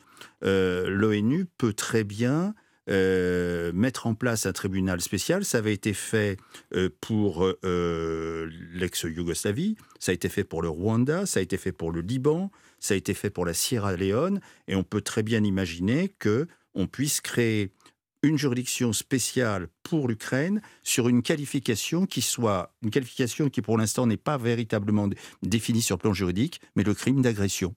Est-ce que ça veut dire donc que euh, Vladimir Poutine pourrait un jour se retrouver devant une, instance judiciaire? Ah, Il pourrait se trouver devant une instance judiciaire, y compris devant ce tribunal spécial, et les politiques et même ceux qui sur des chaînes de radio alimentent la haine Rappelez-vous la radio Mille Collines au Rwanda, eh bien ceux-là même qui tous les soirs euh, sur des chaînes de radio et de télévision alimentent cette haine pourraient aussi se retrouver poursuivis. Il y a des textes pour cela. Nicolas Tonev, notre envoyé spécial euh, en, Ukraine, est-ce que c'est un, sujet qui, euh, au milieu de, des horreurs de, la guerre, au milieu de, des dévastations, est-ce que ce, sujet de faire, euh, euh, de faire payer finalement euh, la Russie pour ses crimes de guerre, est-ce que c'est un sujet prégnant parmi la, population ukrainienne?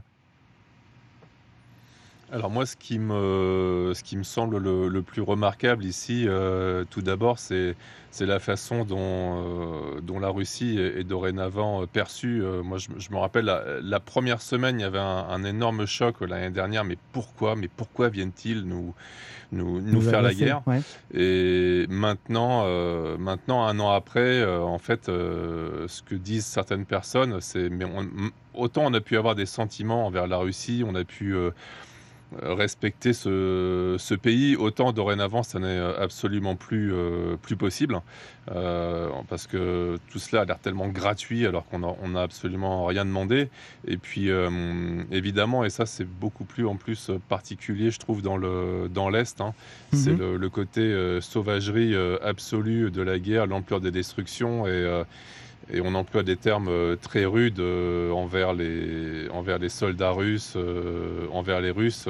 clairement, on a l'impression que ici, dorénavant, pour, beaucoup de gens, le russe, c'est le, sauvage assassin et, et, effectivement qu'il va falloir absolument chercher d'abord à, repousser du pays et ensuite à punir d'une manière ou d'une autre. ce, qui, fait dire à, certains que le, finalement le, niveau de haine de chaque côté, d'une certaine façon, et notamment du côté ukrainien, euh, laisse penser qu'un euh, un processus de paix euh, sera très difficile à, mettre en œuvre.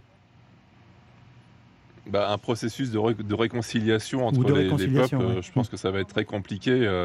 Enfin, moi, je connais plutôt assez bien les deux pour avoir vécu en Russie et pour être venu très souvent en Ukraine. Et honnêtement, je, suis de ce point de vue-là assez désespéré en fait de, voir ce qui se passe entre ces deux, entre ces deux peuples que, que j'aime beaucoup, euh, franchement. Hein, et, mm. Mais effectivement, maintenant, euh, aimer les Russes comme on a pu les aimer avant, c'est quand on voit à quel point la, population ne réagit pas, même si l'on sait que c'est très compliqué euh, quand on est russe de réagir face à un régime qui est extrêmement dur, qui, est, qui contraint énormément les gens, qui est une vraie dictature. Euh, franchement, maintenant, c'est vrai qu'on a du mal à imaginer une réconciliation, même s'il y a tant de partage entre les deux. Ah, justement, une œuvre de justice pourrait peut-être, euh, d'une certaine façon, participer à cette œuvre de, réconciliation, mais cela paraît effectivement très, très difficile. Je reviens vers vous, Oksana Melnichuk. vous êtes en ligne avec nous et merci encore d'être avec nous sur Europe 1 ce soir. Vous êtes politologue ukrainienne, experte en communication et stratégie. Parmi, parmi les crimes qui sont commis dans le cadre de ce conflit, je voudrais qu'on s'arrête sur la question de la déportation des enfants ukrainiens. Euh, pardonnez la, question peut-être un peu naïve, mais en quoi cela consiste précisément et, que se passe-t-il dans ce comment dirais-je dans ce processus de déportation d'enfants ukrainiens? Ah, c'est un génocide, hein. c'est vraiment un crime de génocide, déportation des enfants, parce que quand vous déportez les petits enfants qui comprennent rien, qui, qui, qui, dont la psychologie est très souple et tout, au bout de cinq ans, elle peut oublier d'où il vient.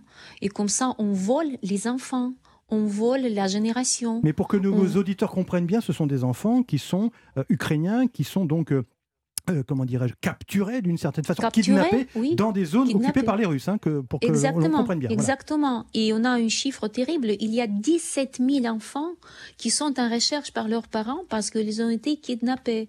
Et les chiffres sont différents, mais il y a entre 300 000 et 700 000 déclarés, déjà affichés et reconnus par les Russes, des enfants qui étaient déportés euh, en général avec, euh, par exemple, les orphelins, puis sous le prétexte euh, d'envoyer les enfants sur les territoires, des territoires occupés en vacances. Dans des colonies de vacances, entre guillemets, voilà, c'est ça? exactement. Puis, par exemple, les gens qui, les pauvres euh, collaborateurs de la station nucléaire à Zaporizhia, ont fait un vrai chantage avec eux. On récupère leurs enfants, on les envoie en Russie et on dit qu'on va jamais vous rendre si vous prendrez pas les passeports russes.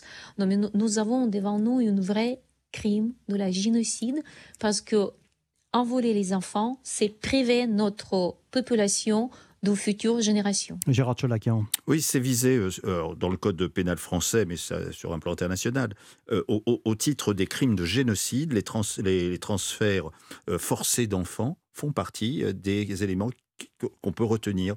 Et c'est aussi un crime contre l'humanité. dans les deux cas, on est effectivement dans des crimes donc là, on a, euh, parce qu'il faut parler aussi euh, de façon juridique, dans, un État mm. ou dans une, communauté internationale de droit, là, on a une qualification juridique déterminée pour ce qui concerne. À ma connaissance, en, Ukraine, on avait ouvert, euh, actuellement, il, il, devrait y avoir 60 000 dossiers d'enquête dont certains concernent effectivement les enfants. Hmm. Mais il y en aura d'autres. Hein, et, les, procureurs ukrainiens viennent notamment en France se former euh, aux outils internationaux, aux outils techniques sur les crimes de génocide. Et il y aura des dossiers et ça va aboutir un jour ou l'autre. Hmm. Euh, Oksana Melnichuk, je voudrais qu'on revienne, on l'a évoqué euh, sommairement en début de, notre, de, notre discussion, sur les moyens qui sont mis en œuvre sur le terrain par les différents enquêteurs, alors aussi bien côté ukrainien que du côté des euh, des, enquêteurs euh, internationaux. Euh, il y, a, une forme de, modernité, si je puis dire, mise en œuvre dans ces enquêtes, parce que on parle de relevé de traces ADN, on cherche des preuves à partir de, vidéos de portables, il y a des enquêtes journalistiques, il y a des repérages de mouvements de troupes, des satellites, des communications radio. donc encore une fois, ces, ces enquêtes, elles peuvent être très largement et très efficacement documentées. Oui, euh, vous savez, on n'a pas de problème pour documenter le crime. Euh, maintenant, nous avons vraiment euh, devant le problème ce qu'il faut absolument que cette guerre finisse par ce tribunal international. Parce que toutes les guerres qui sont finies sans le tribunal, ça provoque une, la guerre prochaine. Par exemple, la guerre froide était finie sans tribunal. Personne n'a jamais jugé l'Union soviétique pour les crimes qu'elle a commis contre euh, euh, euh, l'humanité. Il n'y a pas eu de Nuremberg du, du monde voilà, communiste exactement. en quelque sorte. Hmm. Et si on n'aura pas un nouveau Nuremberg sur le régime de Poutine, on aura le revanche du putinisme au bout de 10 ans, 15 ans. Ça, c'est interminable. Donc, on a vraiment besoin de finir cette guerre par le tribunal international pour mettre fin de l'autoritarisme en Europe. Mmh. Gérard Tolakian ah, bah, Le crime de génocide n'a pas été jugé dans l'Empire ottoman euh, s'agissant des Arméniens en 1915. Et l'histoire s'est répétée. Mmh. Et euh, il est vrai qu'il faut absolument qu'un jour ou l'autre, on mettra le temps, on a les outils, on a les, hommes et, les femmes qui travaillent sur ces sujets. Il faudra un jour que tout ça soit jugé. La vraie difficulté va être ensuite d'interpeller les individus, que ce soit euh, ceux qui sur le terrain ont commis ces, crimes, mais aussi les donneurs d'ordre. Hmm. Euh, Nicolas Tonev, euh, vous êtes toujours en ligne avec nous, envoyé spécial d'Europe 1, je le rappelle, en, Ukraine. cette notion d'aller chercher les criminels jusqu'au Kremlin, d'une certaine façon, est-ce que c'est une notion comment dirais-je, réaliste pour euh, la, population euh, ukrainienne Ou alors est-ce que, mon Dieu, on se dit non, c'est pas possible, euh, on n'y arrivera jamais, ils échapperont finalement à leurs responsabilités? Alors en tout cas, clairement, c'est un objectif, hein, parce qu'ici, effectivement, on, sait désigner euh, très vite euh, le responsable, hein, donc euh, Vladimir Poutine. Maintenant, aller le chercher, ça paraît effectivement compliqué. ce qu'on peut penser, c'est que globalement, en fait, tout cela, pour réussir à aller le chercher, tout cela va dépendre de l'évolution des, choses à Moscou, de la façon dont la guerre va évoluer. Est-ce qu'elle va se transformer en, en fardeau tel pour Vladimir Poutine qu'il ne pourra pas garder le pouvoir ou qu'il devra... alors ce sera ou par la force ou où, est-ce qu'il est qu'il devra désigner un successeur. Euh, c'est assez compliqué, mais tant qu'il garde le pouvoir, euh, même si on sait que c'est lui euh, le, responsable direct de, cette invasion, ça va être très compliqué d'aller le chercher. Hmm. Pour, revenir sur la question des, enquêtes qui sont effectuées sur le terrain, Nicolas, il y a encore donc à l'heure où l'on parle, il y a encore donc des enquêtes qui sont menées avec des enquêteurs qui relèvent euh, des, témoignages, euh, des indices, euh, ce qu'on disait tout, à l'heure, hein, des, des, enquêtes notamment journalistiques également. Enfin voilà, ça, continue actuellement à l'heure où l'on se parle. Hein. Ah, bien sûr, ça, continue et on ne parle pas seulement des, euh, assassinats euh, de civils, on parle aussi des bombardements sur les, sur les installations civiles, euh, sur les immeubles. J'ai pu avoir une interview avec le, chef de la, nationale, de la police nationale de, de, la région de Kiev. À chaque fois qu'un missile que des, tombe sur un, ou un drone suicide tombe sur un bâtiment civil, une enquête est menée, la zone est bouclée et, et c'est considéré comme un crime. Mmh. Donc effectivement, tout ce qui peut être documenté est fait, euh, que ce soit par bombardement, par assassinat, par bombardement sur des civils. Euh, les, autorités ici ne, laissent rien passer en fait. Euh, Oksana Melnichuk, est-ce qu'il y a dans ce cadre-là également une responsabilité qui pourrait être attribuée à la fameuse, tristement fameuse milice Wagner, pardonnez-moi oui, bien sûr. Euh, mais vous savez, toutes, euh, toutes les gens qui sont participés à cette crime d'agression, ils sont soumis à cet euh, jugement. Mais nous, quand, quand on parle de la tribunal international spécial, on vise vraiment les élites russes hmm. avec Poutine à la tête. Et même s'il va pas être présent dans ce tribunal, si on le fait comme on dit, par, procuration, mhm, je ne sais pas mhm. si on peut dire comme ça en français, euh, c'est déjà, ce sera déjà très symbolique. Il faut le faire même symboliquement parce que ça va donner un signe à la population russe qu'ils ont une vraie criminelle de guerre contre l'humanité à la tête de leur pays. Peut-être ça les faire bouger aussi. Merci, merci Oksana Melnichuk, merci d'avoir été euh, en ligne avec nous ce soir euh, sur Europe 1. Merci Gérard Tcholakian, je rappelle que vous êtes euh, avocat élu au Conseil national du barreau et membre de la commission Liberté et Droits de l'homme au barreau. Et merci à Nicolas, Nicolas Tonef, l'envoyé spécial d'Europe 1 en Ukraine, que l'on retrouvera bien évidemment dans les prochains jours dans les différentes éditions d'Europe 1. Merci